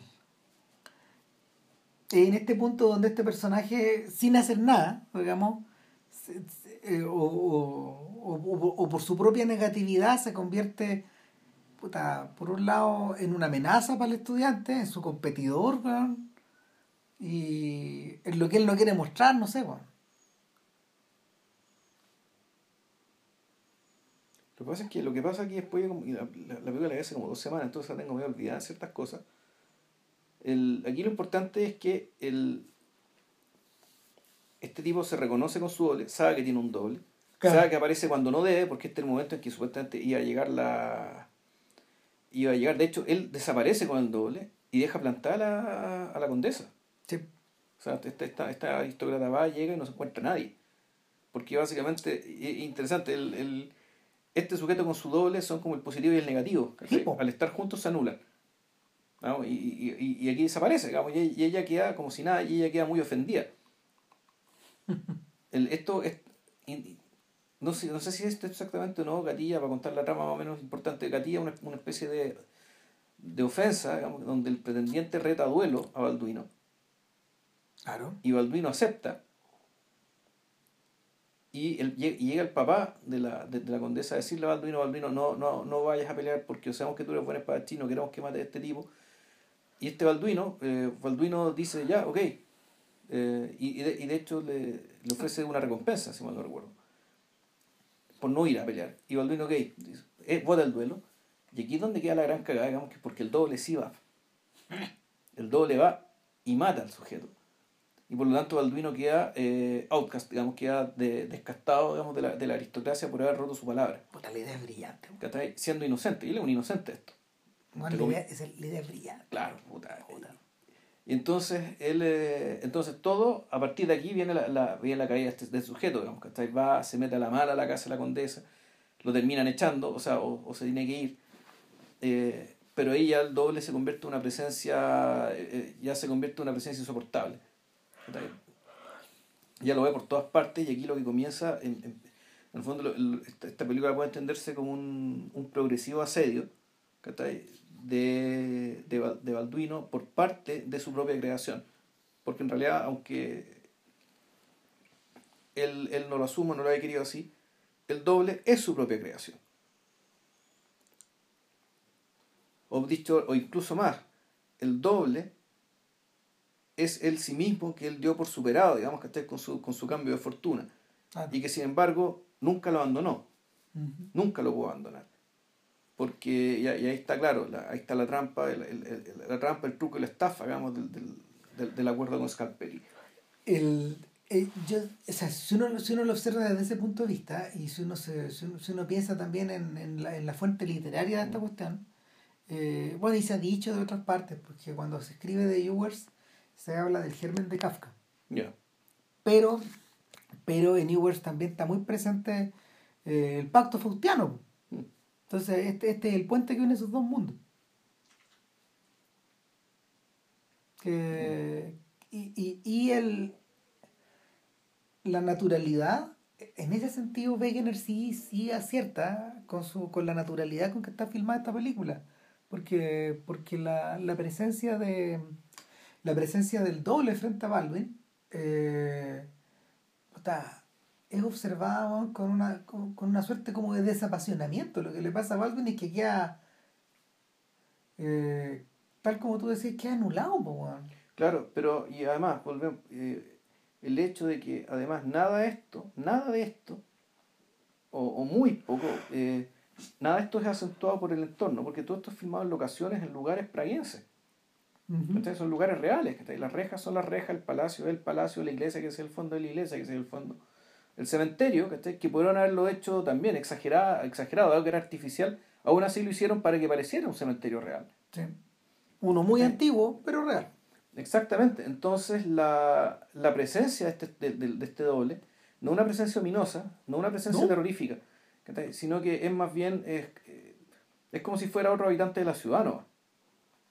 O peor, o dicho de otro modo, o como si fuera un recuerdo, un recuerdo con carne Un fantasma. del mismo, digamos, de- del mismo, del mismo estudiante del que, renunció a ser, el que decidió dejar de ser. el, la presencia de la presencia de estos personajes que en el fondo eh, fueron tú mismo Mm. o son o son trasuntos de ti mismo eh, están eh, están regadas desde, desde ahí para adelante están regadas en toda la historia del cine ahora el yo creo que la yo creo que lo, lo que sí lo que sí ocurre lo que sí ocurre es que eh, en muchos casos el, el elemento de la extrañeza está eh, como ya es una convención del horror como ya es una convención del horror en aquel entonces no lo era. en aquel entonces no lo era que está manifiestamente puesto puesto encima eh, refregado en tu cara. Mientras tú explicabas esto, yo me estaba acordando, cuando, tú decías que, que era como otra criatura más, yo me acordaba de los personajes de, de los personajes de Pulso, de Cairo, de Kiyoshi Kurosawa, que en el fondo eh, lo, que no- lo que se generaba no era un doble, pero sí era una sombra. ¿Te Sí. acordáis? Lo que quedaba pegado en las paredes. Bueno, de hecho, Kiyoshi Kurosawa tenía una película llamada Doppelganger, Sí, pues. que era malísima. No, no era buena esa no weá. No, era buena, no. No, pone- que se pone eh, eh, eh, es disparejo, pero en Cairo, en Cairo lo que, lo que ocurría era que tu propio nui, que tu propia, que tu propio hastío, que tu, que tu fastidio, eh, emanaba bajo la forma, no sé, pues de un muerto. No, no, lo que pasaba era que el No, no, personaje que- se... Eh, no, lo que, lo que ocurría, lo que ocurría era que, eh, a ver, el punto de, lo que pasa, lo que pasa con estas películas japonesas, man, es que en el fondo eh, el, el punto de partida es súper dramático, pero lo que lo sucede en pantalla no lo es.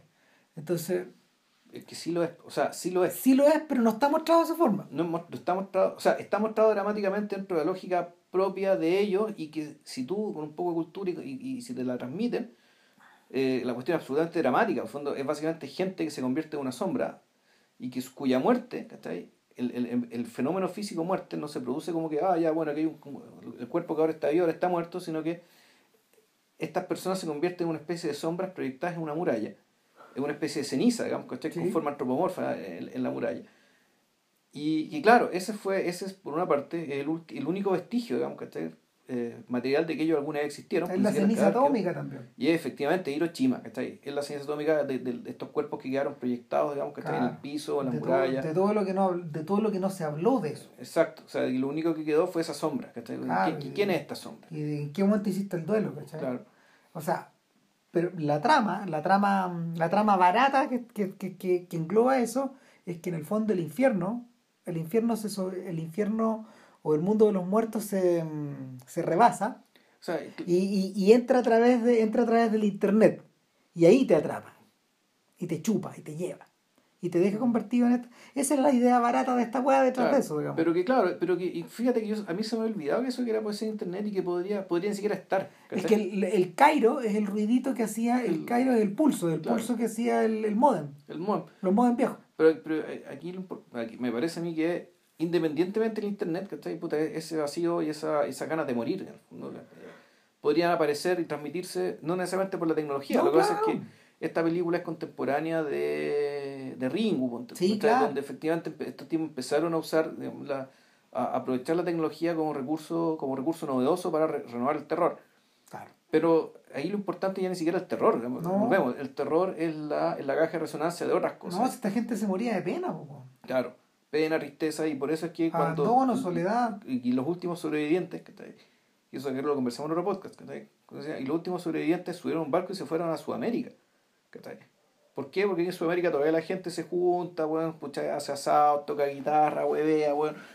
Puta, vimos como la mierda, sociedades corruptas, violentas, todo lo que se quiera, pero lo que tiene que ver con la relación interpersonal, ¿cachai? Aparentemente todavía estamos sanos dentro de la, dentro de la percepción O que estamos. Estamos, claro. Eh, la percepción que tenía Kiyoshi Kurosawa cuando filmó Claro. esta película. Ah. Entonces, el. puta, el tema finalmente del estudiante de Praga es expresionista. Remata en eso, pero, pero es precisamente por la herencia de toda la, por la herencia y la acumulación de todo lo anterior. weón. Puta, lo que pasa, oh, claro, uno podría decir que en realidad el tanto lo que después fue el cine expresionista, o sea, como el, como el, como el estudiante de Praga, eh, en realidad son herederos de, del romanticismo, del romanticismo alemán, Exacto. de la de Eta Hoffman. De, de la sospecha de que al lado tuyo hay un otro, ¿cachai? que un otro, que un otro tenebroso, eh, malintencionado, ¿cachai? que vendría a ser lo que después se le llamaron subconsciente, es decir, el que al, al lado tuyo, ¿cachai? Puta, hay un bicho, hay un, hay un bicho, que desea, ¿verdad? y que desea lo que no debería ser deseado. Y que ese bicho de cuando en cuando aparece, y cuando aparece deja la cagada, deja la cagada en tu nombre. Eh, y eso, claro, el, parte del expresionismo alemán viene de ahí, esta película viene de ahí. Y esta película, y bueno, y haciéndola, leyendo eh, Krakauer, en otro libro importante sobre este mismo periodo De Caligari a Hitler. de Caligari a Hitler, que él, él hace él una especie una, hace una historia psicológica de las películas del cine alemán, de, de, de- de toda esta tradición cinematográfica digamos, que, que, que abarca estos años. Claro. Él explicaba que el, para, su interpretación era que el estudiante de Praga y la relación del estudiante de Praga con su doble es principalmente un problema el problema de la clase media respecto de Ah, por, qué, por, por- por qué tomamos partido. ¿Tomamos partido por, por la gran burguesía y por la aristocracia? ¿O tomamos partido por los reclamos populares? Claro. Ahora, eh, lo que es escandaloso, weón, Mm. eh, lo que es escandaloso es que weón, y Wegener tengan, tuvieran la lucidez weón, de plantear esta weá antes de la Primera Guerra Mundial, pues weón. Sí, Antes de la, primera, Guerra Mundial y antes de la aparición del nazismo, en realidad. Sí. Que en el fondo es cuando el, que el nazismo es donde la clase media termina tomando partido, digamos que está ahí, en el fondo uniéndose, se une a la derecha. ¿no? El- Se, se pasa a la derecha. Entonces el estudiante de Praga se entendía como la, la- si la clase media eh, asumía o no, tomaba o no lo que ellos, eh, el partido por lo que ellos llamaban la clase codiciosa, que era la alta burguesía y la aristocracia. Es de medio de el, la, ¿cómo se llama esto? la solidaridad digamos, con, la- con, con la- con las clases que están más Ahora, abajo. ese es un tema del que hablamos cuando hablamos de Lulú. Sí. Puede ser. Y la otra cosa que es bien interesante que decía, perdón, que decía Greg Warner, tuve esa idea, era que, eh, y además lo hacía en la clave de lo que le interesaba, de cómo la clase media se veía a sí misma, es decir, como una clase idealista que en realidad veía que sus conflictos eran conflictos real- eh, puramente internos y no conflictos, digamos, que, te- que, que estuvieran anclados ¿cachai? en realidades o en contradicciones socioeconómicas, ¿cachai? que era como lo veían los marxistas. Entonces, esta, esta, esta es una película, que en el sentido que, que, habla de la clase media para la clase media, desde los valores de la clase media, mm. pero para sacarle a la cresta a la clase media. Claro. para, para, para restregarle, digamos, los riesgos y la miseria a la opción que estaban tomando. Mm. Estaba pensando justamente que eh, hay dos tomas más, a propósito de esta weá. Políticamente hay dos tomas más, está, el, está el monárquico, antes de los 20, monárquico, conservador, pues, bueno.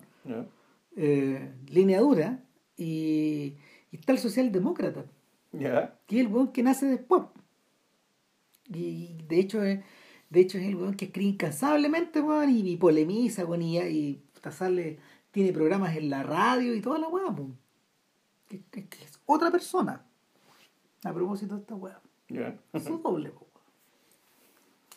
eh, no, pues, eh, pasa, a ver, hay, se, abre eh, el, el tremendo éxito del estudiante de Praga, le, le gatilla la idea a Wegener de, puta, de, de ir más lejos todavía y por eso es el golem finalmente. O sea, a sabienda. No le sale muy bien, o sea, de, lo que se sabe de este golem perdido. De la película de 1915. De lo que se sabe de este golem perdido es que los efectos especiales, es decir, toda, toda esta cosa reinhariana, Reinhardtiana eh, no le queda bien a este weón y lo vuelve a intentar cinco años después. O sea, en es un corto también, si mal recuerdo, en 1917. Y recién en 1920 logra terminar la película más o menos como él quería. Claro. y a ver. Pero, pero antes, de, antes de meternos con eso, eh, ¿cómo es el golem de Mayring? Porque yo no me lo leí. ¿De qué se trata el golem de Mayring? ¿Cuál es el argumento? Puta, es que. Mira, eh, el, argumento es básicamente la.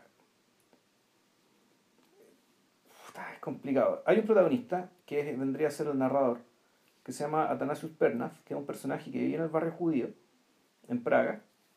En el, eso sí, él vive más o menos en el, no en el presente, debe, debe, vivir unos 30, 40 años de cuando se publica la novela. 1870. Una cosa así. El, quien tú, tú, lo conoces a través de ciertas percepciones de él caminando bajo la luna eh, o de sueños que tiene. Ah, chucha. Y, y, es, un, personaje que efectivamente vive en el borde, o sea, vive, en algún tipo de borde, que tú decís, un personaje que, que tiene una, una, una, imaginación muy rica, pero un, eh, o un personaje que está profundamente dañado. Y tú a poco te vas dando cuenta que efectivamente era un personaje, eh, él tiene, tiene, unos, tiene amigos en el gueto judío, eh, tiene unos amigos que lo acompañan, sale a carretear con ellos, pero siempre mira con poco respeto porque él, tú te vas enterando que él no recuerda mucho su pasado porque él estuvo, él un manicomio. Él estuvo en el manicomio y salió del manicomio. Y en el gueto judío hay ciertos personajes característicos que hay un antagonista, que es Walestrup, eh, hay, hay un estudiante, hay un estudiante tísico, digamos, que está ahí, eh, que tiene un, puta, no me acuerdo el nombre de ese personaje. Hay una especie de líder espiritual, Hillel, que es como, un, es como un judío modelo, y tiene una hija que se llama Miriam. Oye, pero eso le da todo esto y es que bueno. O sea, puta, es que no, es que. La descripción. Es distinto. Y, y hay, hay, hay, un doctor, el doctor Savioli, y hay un, hay un personaje femenino, Angélica, que es una especie de, de persona que él conoció en su juventud, en su juventud muy lejana, que es como una especie de eco de un pasado que está bien perdido, que, que es amante de Savioli. Y, y, y, sin embargo, ambos, ambos amantes son absolutamente odiados por el antagonista, por Wassertrup. Y este personaje, nuestro personaje, está cometido al medio de este asunto. Pero de una manera que está, ahí, que está donde se mezcla, volvemos, la realidad con los sueños, con las visiones. Eh, y esto termina desencadenando que este sujeto lo meten en, lo meten en la cárcel, está acusado de un crimen, de la desaparición de alguien, y donde va, va y efectivamente todo, todo, todo el pasaje del sujeto a través del, sistema judicial es bien kafkiano. Hmm. Básicamente por el absurdo, la idiotez, la crueldad y la indiferencia, digamos, de las personas. Kafka no estaba tan solo al final como... No, no, en absoluto. o sea, él hablaba de algo que otros también veían. Entonces no lo inventó él. Y, y claro, llega un momento en que el personaje, el, este, este, personaje le pasa algo y después la conciencia de, este personaje es, reemplazada por un escritor, que no te dicen qué nombre es, pero que recuerda que ah, soñó todo esto. Todo esto, todo esto que le pasó a Pernat. ¿Y, lo vendría a ser Mayring? Debería ser Mayring, sí.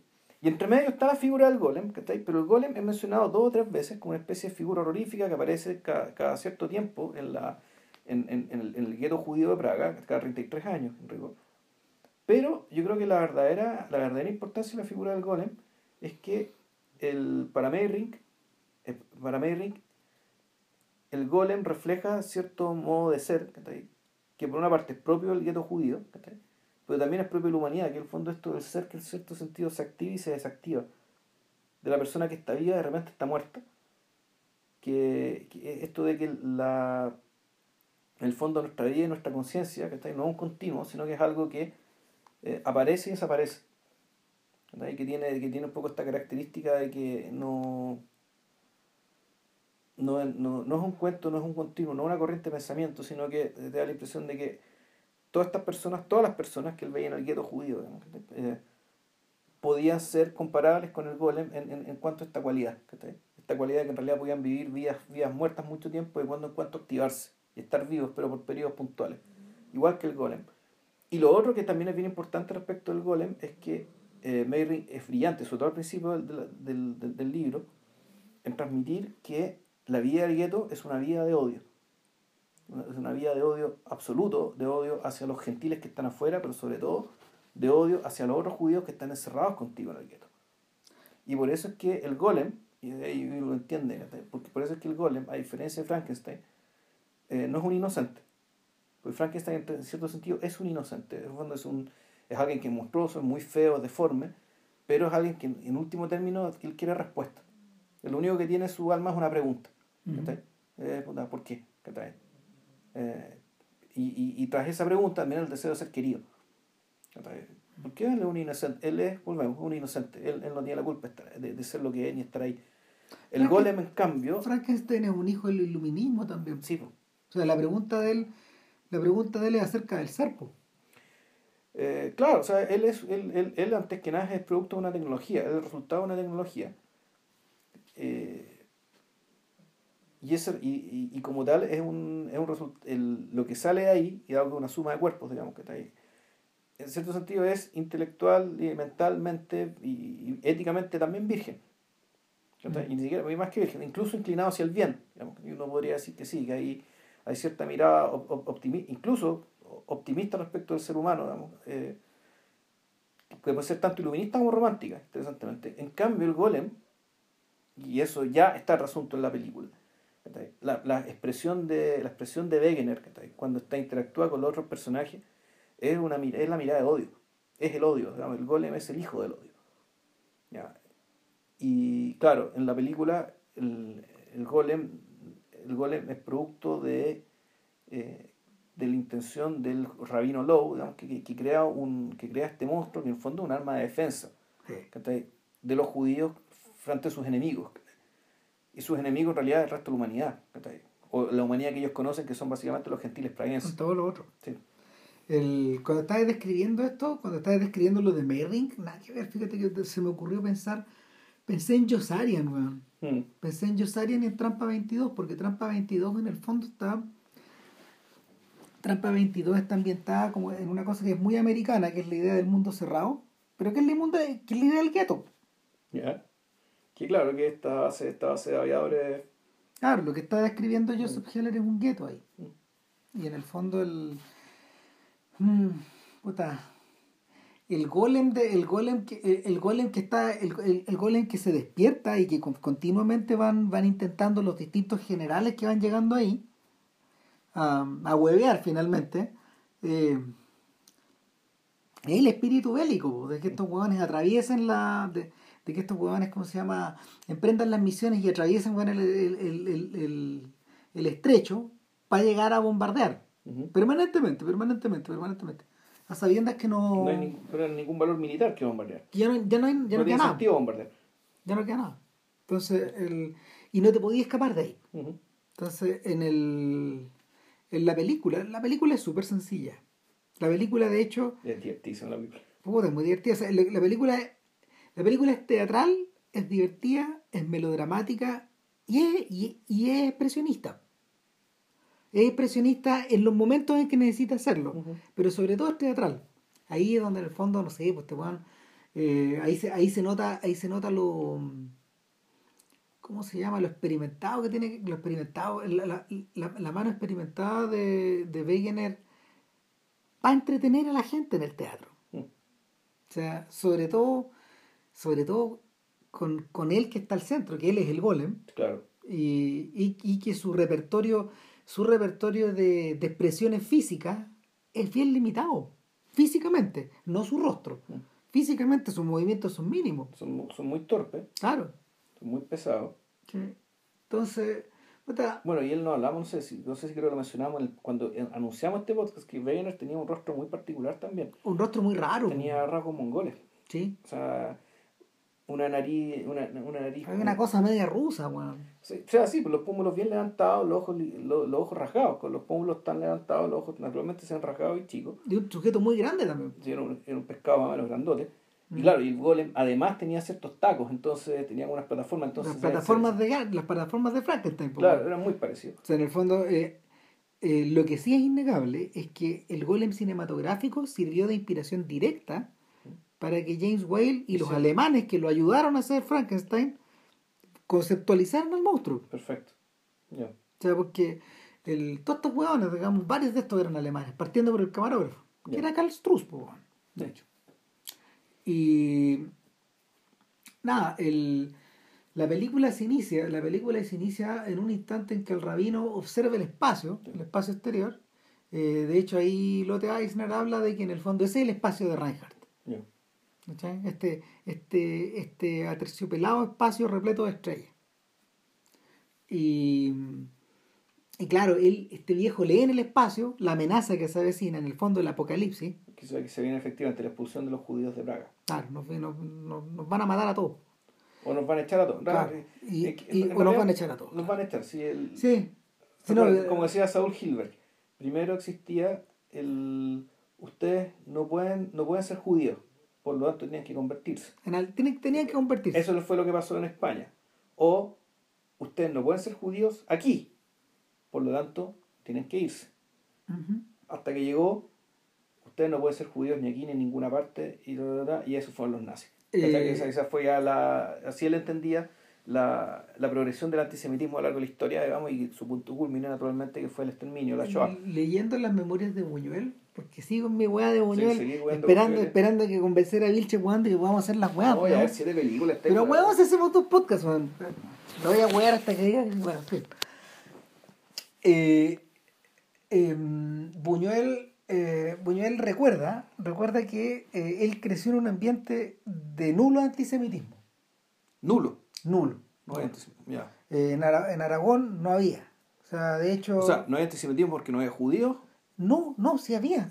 Lo que, lo que pasa es que lo que pasa es que él, lo que pasa es que él decía que él creció en un mundo donde los donde los moros, los árabes y, y, y los judíos y, y los gentiles, en el fondo, y la gente, weón, o sea, están todos conviviendo de alguna forma, eh, yo creo que de alguna manera aplastados un poco por la pobreza también. Ya. O sea, el- la, la diferencia, la diferencia que la diferencia que, que Buñuel plantea en el libro no es una diferencia como de, de modos de vivir o de, cre- o de creencias, sino que abiertamente de dinero. Sobre todo porque él vio esto de muy chico y porque él pertenecía a, a una familia agraria, pero al revés de lo que le ocurrió a Carrier, que, cre- que creció en una familia agraria pobre, Sí, Buñuel muy, tenía muy- plata. muy sí. pobre, claro. Buñuel- Bu- el padre de Buñuel hab- había sido, se convirtió, había hecho una fortuna en Cuba. Había hecho una fortuna en Cuba después de quedarse hacer, después de hacer el servicio militar. El, o sea, el, el viejo volvió millonario. Y, y se convirtió en un propietario agrícola. Y, y desde, desde ese mundo eh, estos, estos niños miraban esta mi- miraban la cómo se llama miraban lo que les rodeaba ahora cuando Buñuel llega a Madrid eso no se eso, eso, eso no cambia mucho pero cuando salta a Francia eh, el antisemitismo que observa ahí eh, le- de gente que es golpeada en la calle eh, le, le, le, le- Le choca, sí. le choca le choca lo volvió loco lo volvió loco porque no podía entender esta weá o sea sobre todo la mm, Sobre todo, claro, esta, esta, esta, esta conducta que estaba como ya encendida, pues estamos hablando de estamos hablando de principios de los años 20. Ya. Más o menos a esa edad llega este weón ahí. Y, y claro, pues en la, eh, en, en la película, en, en, en el golem, lo que, lo que ocurre es que eh, de alguna forma la, el, el, el rabino le plantea a su comunidad que hay que volver a despertar el golem. Eh, no lo hace de forma abierta, lo hace él solo en una ceremonia Sí. secreta, eh, mientras a su alrededor van ocurriendo dos cosas. Él tiene, una, él tiene un ayudante, que es un Claro. sujeto que le está haciendo los puntos a su hija. Que es la misma actriz. Que es la misma actriz de la que hace de no de la condesa, sino de esta otra de la bailarina. Ya, ya, ya, ya- con, año- con algunos años más, digamos. Claro, el, eh, creo que es ruso o ucraniano, que se llama Ludmila Yakova, que es un nombre así. Y, y cumple un rol muy parecido, Súper. muy parecido. También volvemos, un personaje también movido por los deseos, movido por, la, por cierta banalidad. ¿cachai? Y que tú no puedes creer que sea hija ¿cachai? del rabino. rabino, del rabino. Es que había otro rabino, ¿cachai? que está, era el rabino Yehuda. Pero este rabino, el rabino Lowe, es el líder de la comunidad. Claro. Entonces él es una figura política y espiritual, por decirlo el así, presidente. dentro, dentro de y aquí hay que meterse también el tema de la escenografía Sí. dentro de la dentro de la judería digamos que este es un lugar que está cerrado por una muralla Sí. a la afuera de Praga ya al menos así te la muestra no sé si habrá sido históricamente digamos Es re posible Es que haya sido algo similar. simi- o muy parecido Pero, pero claro, este es un mundo que es aparte. No se meten con ellos. De hecho, hablan, hablan como si fueran países distintos, Sí. weón. Es que efectivamente hay una muralla hay una muralla que te, te, te, te encierra el barrio judío y tú tienes que salir por una puerta atravesar un puente y ahí llegas a la ciudad ¿Eh? llegas a la Praga, que en aquel entonces era capital del Imperio Austrohúngaro porque el emperador, el, perdón, el el Imperio Germánico, el emperador es el que toma el, el que, el que va a emitir el decreto de expulsión de los judíos de Praga. Es el emperador. Entonces, dice, como el emperador, ah, entonces ahora, en este momento la ciudad es la capital del imperio. Todavía era, el Sacro Germánico. Imperio Romano Germánico. Tengo entendido que sí. sí. Entonces, el... Entonces lo que ocurre acá es que eh, este golem que está armado en esta habitación secreta está armado de tierra, de greda en el fondo, Sí, García. de arcilla, claro, y eh, el propio rabino, eh, eh, eh, claro, que esta es, la escena, esta es la escena de la película de misterio, de aventura y todo, esto es como Indiana Jones ¿no? también, o sea, no es tan distinto, porque, porque el, el rabino tiene que averiguar cómo volver a despertarlo. Claro. Entonces, leyendo en textos muy antiguos con su ayudante, llegan a la conclusión de que esta, de que este weón se lo despierta de esta forma, con, con esta con, un, con, una, con una invocación a un Claro. espíritu. Puede ser un espíritu. Uh, Astar- Astarot. creo que Astarot, sí. claro. Astarot se llama el Pero eso, eso es persa, ¿o ¿no? Anda a saber tú, weón. Por- Porque el nombre, pues, weón es persa, pues, weón. bueno, y aparece Astarot, pues, weón. Claro. Esto es como que despertaran a Pazuzu, weón, y que Pazuzu Sí, sí, les dijera, Es un weón, rito satánico, es, es cualquier cosa es una así. cosa así, claro, y... Con velas, con el, sí, con el, con el piso pintado. Y del aliento de Astaroth emerge weón, la frase. Claro. Emerge la frase que estos gallos van a usar. Ahora, este tipo de recursos, este recurso como de este, este momento en que Ojo, pero tampoco es exactamente igual a, a, a- cómo era el mito, el, el, el mito del golem. no, el, no, me imagino que el no. mito del golem, de- a través de la boca te metían la palabra Emeth, eh, que es vida, Literalmente escrita, po. escrita. y te la guardaban en la boca. Lo metían en la boca y el bicho despertaba. Sí. Entonces, eh, Eh, de hecho, eso aparece en las aventuras de Cavalier Clay, en el libro de, de, de- sí, pues, y, por de eso, Michael Chabon. y por eso esas palabras también aparecen en, en Ghost in the Shell 2. Ah, AMF y EMF, que el- sin la A, una, una es vida y la otra creo que una es verdad y la otra palabra es muerte. Creo Sí, que son, son, sí, son sí, dos palabras muy parecidas. y, y está nada, po, eh, eh, tienen todas las armas para despertarlo y literalmente lo que el rabino tiene entre manos es como una bomba nuclear. weón. Si finalmente eso hace, el- el- le llega la invitación, del, le llega la invitación del emperador y este weón va con el golem.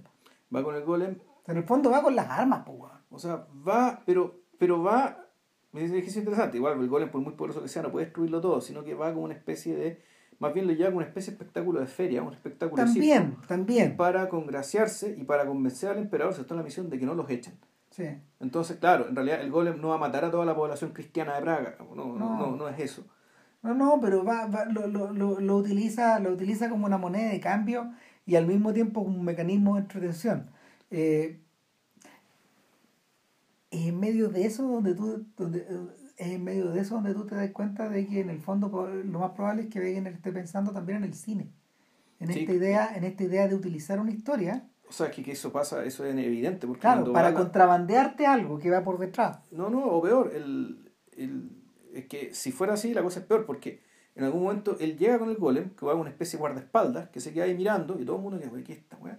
Tan grande, weón. Y claro, pero la atracción no es el golem, la atracción es que el, el, el gran, el gran rabino en la corte, y ahí vamos a hablar también de que la corte en general te la muestran como una gente bastante, o sea, la, la imagen que te dan de, de la corte de aristócratas gentiles, una imagen Ridícula. bien ridícula, bien, eh, bien afeminada de parte de los hombres. De hecho, uno de los cortesanos, el que va a hacer los puntos a la hija, de, a la hija del rabino, y un personaje que está escogido precisamente para que se vea Sí. débil, afeminado, estúpido, digamos, Eh, una... y lo estamos, estamos usando el término en el sentido de la época. Sí, Porque, el, porque esos, o sea, los personajes de esa época, o sea, el- los personajes, ¿cómo se llama? De- el arquetipo, el- el- ese es un arquetipo teatral, claro. finalmente. Y, y, y por eso mismo lo usan así. Claro, entonces, el, Bueno, el- en la escena, del, la escena que está el, el, el- el rabino León, o rabino Leov, en la, en la corte del emperador, él les proyecta una película, po. puta, claro. les po. proyecta la película de, de del judío errante, y les dice, silencio, porque si alguien se ríe mientras estamos mostrando esto, puede ocurrir una gran catástrofe. Sí. Y efectivamente, está el judío errante caminando y te proyectan la película, porque en el fondo eso es, es una película que todos están viendo. Es fascinante, weón. Y, y puta, el, bus- el bufón, en su calidad de bufón, no se puede aguantar No, y, no, y echa no. una talla, weón. Y ya la Y la cagamos, gente se empieza a cagar de la risa. Y aquí la cuestión se empieza a rumbar cual Sansón. No, espérate. A Chaverus mira la, mira, mira la cámara. Claro, sí. Y, se, y rompe la cuarta pared. Y, y claro, los mira, conchetumare. Sí. Se, se rieron, conchetumare. ¿Cachai? Porque lo que estás viendo de fondo, eh, eh, no sé, una, una weá increíble. No será de ahí, weón, que, que, no será de ahí que en el capítulo 8 de Twin Peaks The Return, David Lynch llega al teatro y, lo- y empezamos a ver la película, weón, que, que habíamos estado viendo antes, la explosión, toda la weá.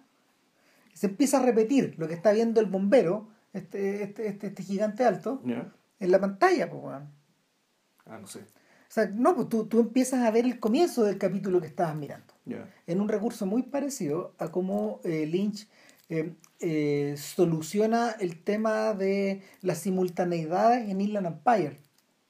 Donde una de las actrices de Inland Empire empieza a ver Inland Empire en su pieza, Ya. en, en Polonia. Empieza a ver escenas que ya habíamos visto hace rato, weón.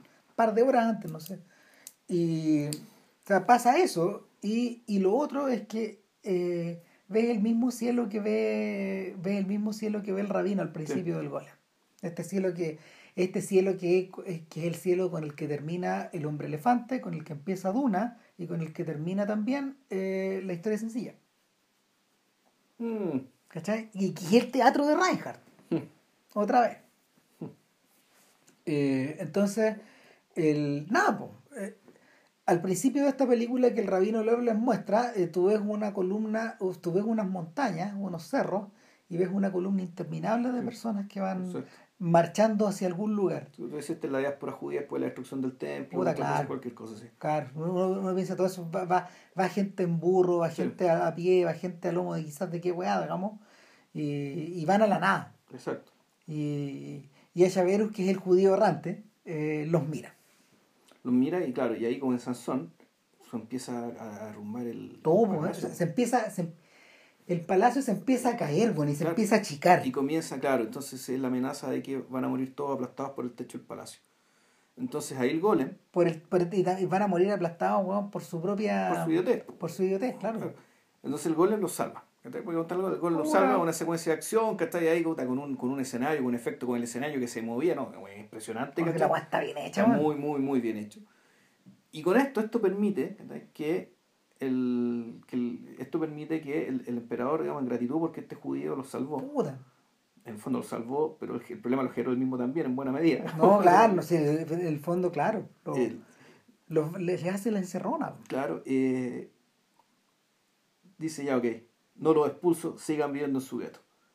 Muy buenas noticias, ¿cachai? El problema es que mientras estaba pasando esto, el cortesano afeminado, estúpido, vanidoso, Puta, se acuesta con, se acuesta con la. Sí, se- nos los muestran acostados, digamos, pero, Pero eh, claro, él, él pon- le pone la mano arriba de los pechos y ella también hace lo mismo con él. claro, Puta, están como metidos en un trance, weón. claro. Y, después, y y pasa después, de todo, y después corte, ¿cachai? Corte, claro. Y después están medio dormidos y, y finalmente eh, el aprendiz del rabino, eh, el aprendiz del científico, en el fondo, eh, el, lo, lo- puta, lo, lo- lo- lo sorprende y, y en su cabeza queda la, en su cabeza queda la idea de, de la venganza. Y el, cuando el rabino regresa con el golem, triunfante en la ciudad, le hacen una parada militar, weón, no- Claro. no sale la gente a las calles, weón. Claro, pero el golem se queda en la casa. No, que lo va a dejar a la casa y de hecho hay un instante muy hay un instante hay un instante eh, muy inquietante donde ahí observamos de verdad el rostro de Wegener y, y la interacción que tiene con su propio creador o, o su propio o su propio facilitador y es que mm, la furia del golem está a punto de volverse contra el propio rabino pero el rabino como en- que entiende cómo funciona el golem inmediatamente le quita El talismán que le da la vida. el sí. talismán que le da la vida. Ahora, el talismán es interesante, es una estrella invertida, Mm. pero es una estrella de cinco puntas, no de seis. Ya. Pues y mirando la estrella, yo decía, ah, ya, ok, por eso los superhéroes, ya vamos a hablar de eso, por eso, por, por- por eso los superhéroes tienen una hueá acá en el centro, todos. Mm. ¿Por qué? Porque en el fondo, eh, en el fondo, eh, estos cabros chicos que inventaron Superman, que eran escolares, todos judíos. Jerry, Jerry Siegel y Joe Schuster, los Sí, apellidos, claro. Claro, estos, estos niños están obsesionados con la idea del golem. Sí. ¿Cachai? O sea, desde su perspectiva infantil también, si estamos hablando desde, estamos hablando con cab- estamos hablando de cabros chicos que crean esto como el 38. O sea, bueno, Superman cumplió 80 años esta semana. Y esa S es el talismán El del talismán, está- Es el talismán del golem. Ahora, lo interesante es que aquí se activa, se activa y se desactiva, digamos, Exacto. con al sacarlo. Es y no es. Es y no es. Claro, es como meterle el traje a sacarse el traje. Sí, pero claro, por eso la mayoría de los superhéroes tienen esa misma dinámica, digamos. Son, un- son y no son. Son y no son, pues, y es por eso que también, no sé, pues, esta, esta, mm, esta lámpara que está en el corazón de Tony Stark, o en la, la araña del hombre araña, puta la o- que tú o el- murciélago de Batman, o la linterna verde, o la weá que sea. están en el pecho. La Mujer Maravilla no tiene. Eh, Por su ropa, su ropa es distinta, o sea, no permite la... ah, es que la Mujer Maravilla, es que la Mujer Maravilla es otra weá. Ah, ya. Acuérdate que fue creada por un psicólogo. ¿O sí? Sí, claro. Eh, La creó, la creó un psicólogo muy raro, medio trucho el personaje, William Moulton Marston. Pero es el señor que inventó, eh, Moulton Marston es el que inventó una de las versiones modernas de eh, el detector de mentiras. Ya. Y Moulton Marston eh, la creó con su, la creó con un subtexto, pero la creó con un subtexto eh, sadomasoquista. Ah, chucha, Es otra weá, no, la Mujer Maravilla es otra cosa. ¿no? Eh, y el, ese es un caso súper especial. Eh, y, y- pero, pero claro, el, todos, los, todos los que provienen del golem provienen de. tienen comparten estas otras características. Mm. Puta. Entonces, el, de hecho, el. ¿Cómo se llama? La estrella del Capitán América es la misma weá del golem, pues weón. Eh, Ya, ya es. o sea, y, y, y, y, y bueno, Pero el Capitán América es siempre el Capitán América. Es que, no, lo que pasa es que el Capitán América, que también fue creado, es, ese fue cre- no fue creado por niños, Ya. eh, fue creado por señores más, señores un poco mayores. No, eh, pero que yo sepa, no tiene, él, él, yo lo que entendía es que él, él no es una, como él es, él es una especie de experimento, digamos. sí, pues, es un golem. Claro, es un golem, pero al mismo tiempo él no tiene una segunda identidad No, ese, que- que haga que se active y se desactive, porque en el fondo lo que activa y se desactiva el superhéroe es qué identidad tienes. Claro. ¿Eres Clark Kent o eres Superman? no lo, lo que pasa es que en el caso de Steve Rogers eh, es más dramático todavía. Steve Rogers es un chiquillo que mide como yo, digamos, más bien bajito, eh, Mm. que no, flaco, ¿cachai? Bueno, ya no soy tan flaco, digamos, pero no, Rogers, Rogers es un... eh, eh, eh, eh, Rogers es el alfeñique, weón, de, de Charles Atlas. Sea, un muy flaco, muy chico. Y es una, es es una persona, claro, en, en el- en el cómic es una persona que tiene el tamaño, eh, el, el- el- el tamaño de un niño, pero, pero es un adulto, una cosa así, una cosa así. Y utilizan a esta persona, Esa es la historia de iniciación, pero una vez el superhéroe Claro. que, que ya se convierte en superhéroe, el Capitán América siempre el Capitán América.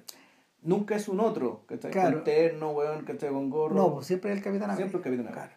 Claro. El, ahora, la vuelta curiosa es que eh, Kirby y Simon lo crean en el, lo crean como lo crean como un instrumento de propaganda y en el fondo para vender más weas en el fondo tanto Kir- Kirby y Simon venían del mundo de Eisner en el fondo vend- vendamos ¿cachai? O sea, esto la pasamos bien pero esto es un negocio un loco entonces eh, con esa lógica pero cuando cuando Stan Lee tiene la idea de revivir al Capitán América eh, lo revive em, lo revive con Kirby eh, desde un bloque de hielo.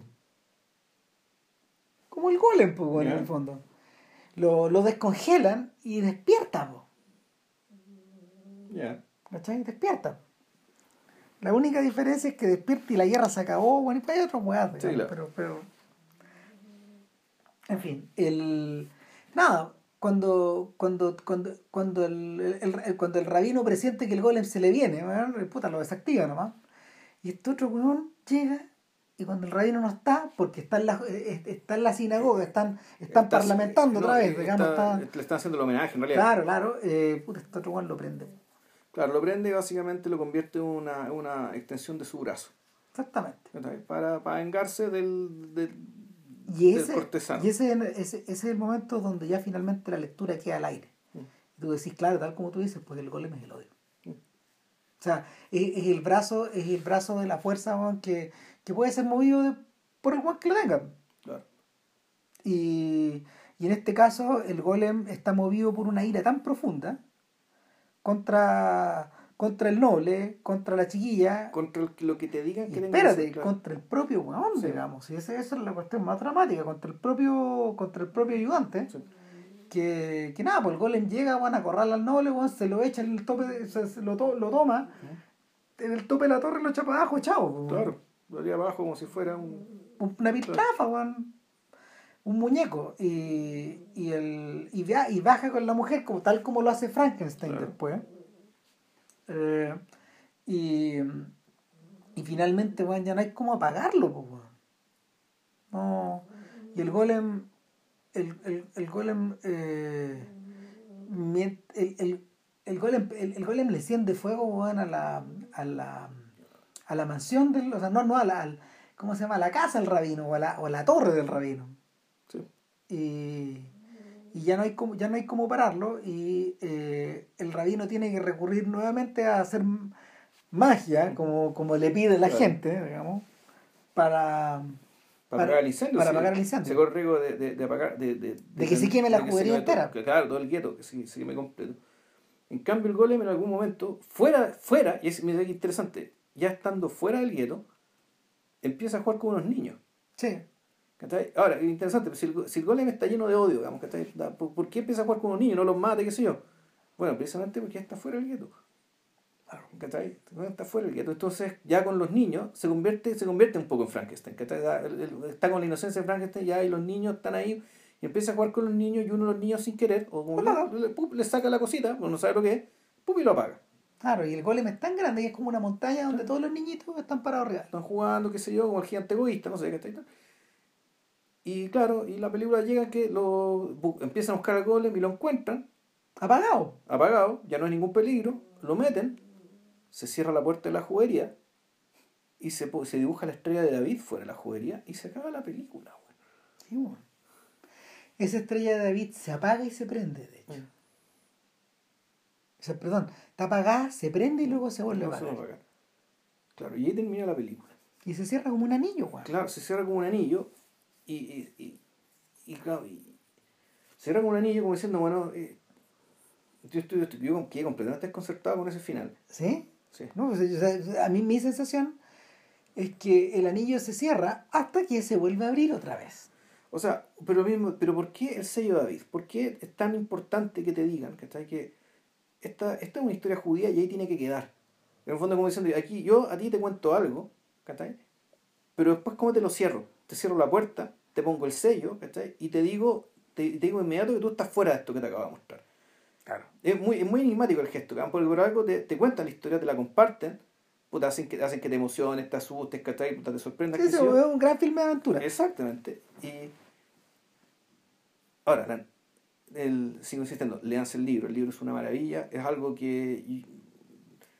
eh, puta, efectivamente, es Kafka, pero es más que Kafka, ¿cachai? Es Nietzsche, pero es más que Nietzsche, es Nietzsche, ¿cachai? Y eh, hay toda una dimensión esotérica también que también es fascinante, ¿cachai? No sé, el... eh, no, pero iba, iba por otro punto. Chucha, se me fue la idea. Ah, bueno, sí, el tema... ¿Dónde está los expresionista en esta película? Ah. O sea, aquí en, el- aquí en esta película está claramente se gastó mucha plata porque todo eso que está ahí mostrado como juguería es estuvo reconstruido. Sí. Y reconstruido de una manera que simula lo medieval, pero también está distorsionado. No tan distorsionado como en Caligari, en, de ninguna manera, pero se nota, ¿cachai? Cierta deformidad, ¿cachai? Cierta de- deformidad deliberada, eh, ¿cachai? En los, en, en- en los lugares, en la forma en que están construidas las casas, en las ventanas. De hecho, ah, y de hecho, no sé si te acordáis, el, el espacio donde vive el rabino es muy parecido al espacio del cuadro de Rembrandt del filósofo. Sí, pues. Que tiene un ventanal por un lado iluminado de esa el- y, el- claro, y que tiene la escalera de caracol, caracol al medio. Hay un momento cuando el rabino está sumido en la desesperación que, que, que es el filósofo. Es el hablando. filósofo de Rembrandt, sí. O sea, pa- claro, ¿qué Bueno, hago? Y esa escalera, y esa escalera, esa escalera de caracol puesta al medio, ¿Mm? también es una e- eso también tiene tiene tiene, tiene, tiene significado esotérico, la escalera de caracol. ¿cachai? Los templos masónicos, ¿cachai? El- el- de, de- de distintos ritos, ¿cachai? la escalera de caracol tiene una importancia. Eh, existe por algo, digamos, la forma en la que tú subes o subes, que naturalmente subes de nivel. ¿cachai? Pero además también está esto de que, la, de que el golem nace abajo Sí. nace en el subsuelo. Entonces, por fondo aquí también, tú dices, hay tres niveles.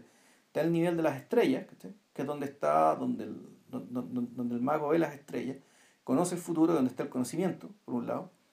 Está el piso donde está esta escalera de caracol, que te lleva para arriba y te lleva para abajo, que es donde se produce buena parte de la vía normal, ¿cachai? Sí. entre comillas normal, que cuando llegan... el- No, llega- y está la mazmorra donde y abajo nace- está la, ah, la morra donde, está, donde, donde viene el golem. Claro, donde está encerrado. donde está encerrado el golem. Y el golem, eso sí, aparece, deja la escoba, digamos, ¿cachai? en el mundo, en el mundo de los vivos, pero nunca accede a las estrellas. No, Nunca. No, eh, por su propia naturaleza y por la historia, digamos, no, no, no, puede hacerlo. Eh, pero, claro, tú decís, tú, tú, tú- uno puede pensar que esta película, la forma en que te muestran, eh, en, que, te muestran esta Praga, la, la juguería de Praga, podría decir esto, o es contemporáneo, o es con- ya era consciente de, del- de, lo que, de lo que hicieron con Caligari, ¿cachai? que a mí es una cuestión totalmente inolvidable, del- los decorados, las casas, las formas, ¿cachai? Cómo, está- mostrado el entorno. Y, y el otro ejemplo, claro, de expresionismo extremo, con Caligari, me acordé, porque joven manos de tijera, po. ah, sí. No, esa es la cagada. Y no tanto por el castillo, sino lo, ahí el, el buen, el buen tino de Barton fue hacer expresionistas las casas tonos pastel, ¿cachai? De los burgueses, del... del- O sea, e- ese fue el... ese, e- ese es e- el ahí corazón está- expresionista. Y ahí está el genio. ahí- Bueno, de hecho, es el equivalente de la juguería. Porque estos buenos no arrancan de ahí. No, si esa película es de podcast. Es- esa, esa sí que es de podcast. Más allá de la otra sea, a, a propósito de toda esta wea que tiene. Ah, ya. Pero lo tenemos cortado, así que no va a ser de podcast. O puede ser que sí, pero Tal vez no sé. no ya. sé, pero bueno, en fin, el, pero, pero la no, todo lo que tú todo lo que tú dices tiene razón, pues a propósito de que de que en el fondo el, el cabro chico también está encerrado arriba y, y ese sí que está apartado, pues ese golem sí que está apartado. Es también claramente un golem. Pero claro, es un golem que está dotado de otras cosas. Claro. y él es más parecido a Frankenstein en el sentido, porque él, él, es un, él, sí, él, él sí es un inocente. Totalmente. Donde, claro, en cierto sentido, él, él es pervertido por los otros. Sí. Entonces, no, pues, Nada, pues, buena película. Están las dos en YouTube. están las dos en YouTube. Es muy buenas copias. Mira, sí, Sí. sí, el, el, el único problema que a lo mejor tienen los estudiantes de Praga es que la mejor copia, la mejor copia de todas es la que es la, la del Film Museum de Múnich, ¿Ya? que hace unas restauraciones de puta madre, un, que un, un alma caritativa con su esa weá. Sí. Eh, em, ese está, ese está con subtítulos en alem- eh, con los intertítulos en alemán y subtítulos en francés. Ya. Pero también hay otras que Esa- se ven creo muy que esa bien. fue la que yo, de hecho. Sí, que se ve muy bien. se muy bien. Sí. Ahora, una de las ventajas es yo, que el ojo, la del golem, yo vi una que tenía música media moderna, con teclados, ¿cachai? Que, Ah, que- que- No, no, no, no, no. La- las mejores también, las, las mejores son las, las que tienen música más sencilla. Yo vi una, yo vi una que, que era como con piano violonchelo, una weá muy simple. No, no, esto era con música con sintetizadores, ¿cachai? Ya, no, no. y era, y era un poco mucho, yo creo que efectivamente me desvirtuó un poco la experiencia de la Te película. hacen cagar, porque- po, weón. No porque- todas, Porque no conversando de la película, ¿cachai? Tengo la impresión de que la película es mucho mejor, la experiencia comercial es mucho mejor la experiencia de haberla visto. ¿Sí? Ahora, pero al mismo tiempo, tú decís, pero claro, si comp- comparándola con el libro. El, el libro sigue siendo... no, es que se queda corto. Es que, es que es otra cosa, en realidad se trata de otra cosa. La, pues decía, el, el, el mito decía que el, el golem de Wegener estaba basado en el golem de Mayrick, mentira. No, no, mentira, no. no, la única Lo que, lo que sí, lo que sí debe lo que, lo que yo sí tenía entendido es que el buen sí compró. ¿Cómo? Compró los derechos. O sea, lo, lo hicieron. Hubo, hubo, hubo beneficio para el viejo, digamos. O sea, compró los derechos, pero claro, la, no, no, no La, la usó para otra cosa, a lo mejor. Sí, O a lo mejor, a lo mejor, weón, el golem, el golem original se parecía más al de Mayring, weón. Ah, el que, claro, el que filmó primero. Puta, puede ser. No, no, puta, claro, no sé si hay forma de saberlo. Lo que pasa, lo que sí pasa es que para el 20 la industria del cine alemán había cambiado del cielo a la tierra. O sea, porque, porque este golem lo filma en plena en plena primera en plena en, la, en plena gran guerra. Sí. Y Las dos versiones las filma en la Gran Guerra y en cambio esta otra Claro. la filma ya en 1920. exacto, Claro. cuando todo había cambiado, po, cuando la puta, cuando, cuando la industria del cine alemán estaba poseída por una suerte de frenesí que, que era que, que, que tenía su eco también en puta, en la economía, en, la- en los altibajos de la economía de esa Mm. época. La, el, el tremendo auge del cine alemán se produjo en las espaldas de una tremenda deuda que ellos iban acumulando. Que la deuda, claro, la deuda de guerra además. Claro, y, y, de una inflación galopante. Y estos buenos seguían filmando porque las cantidades de plata que se generaban en Europa eran tan grandes que, que daba para que siguieran filmando. Entonces, el, el- esto también se produce en un momento donde, donde por ejemplo, gente como Lubitsch estaba. Lubitsch había empezado a filmar un par de años antes y estaba, y estaba empezando a acelerar la cantidad de películas que hacía. Y, y el propio Fritz Lang está, estaba filmando todo cañón estas series como Las Arañas, todas esas weas que en el fondo son aventuras y que rematan en Mau, ¿Qué? rematan en Maús. Ya. Claro. Así que eso. Eso. Vamos, Bueno, vean. vean, vean ambas, están en YouTube. Eh, puta, no cuesta nada un poco de tiempo y, como dicen los argentinos, desanarnos un poco. Así que no, tiempo absolutamente ganado con ambas películas. Que estén muy bien y para la próxima no tenemos idea. Show. Así que. Chao.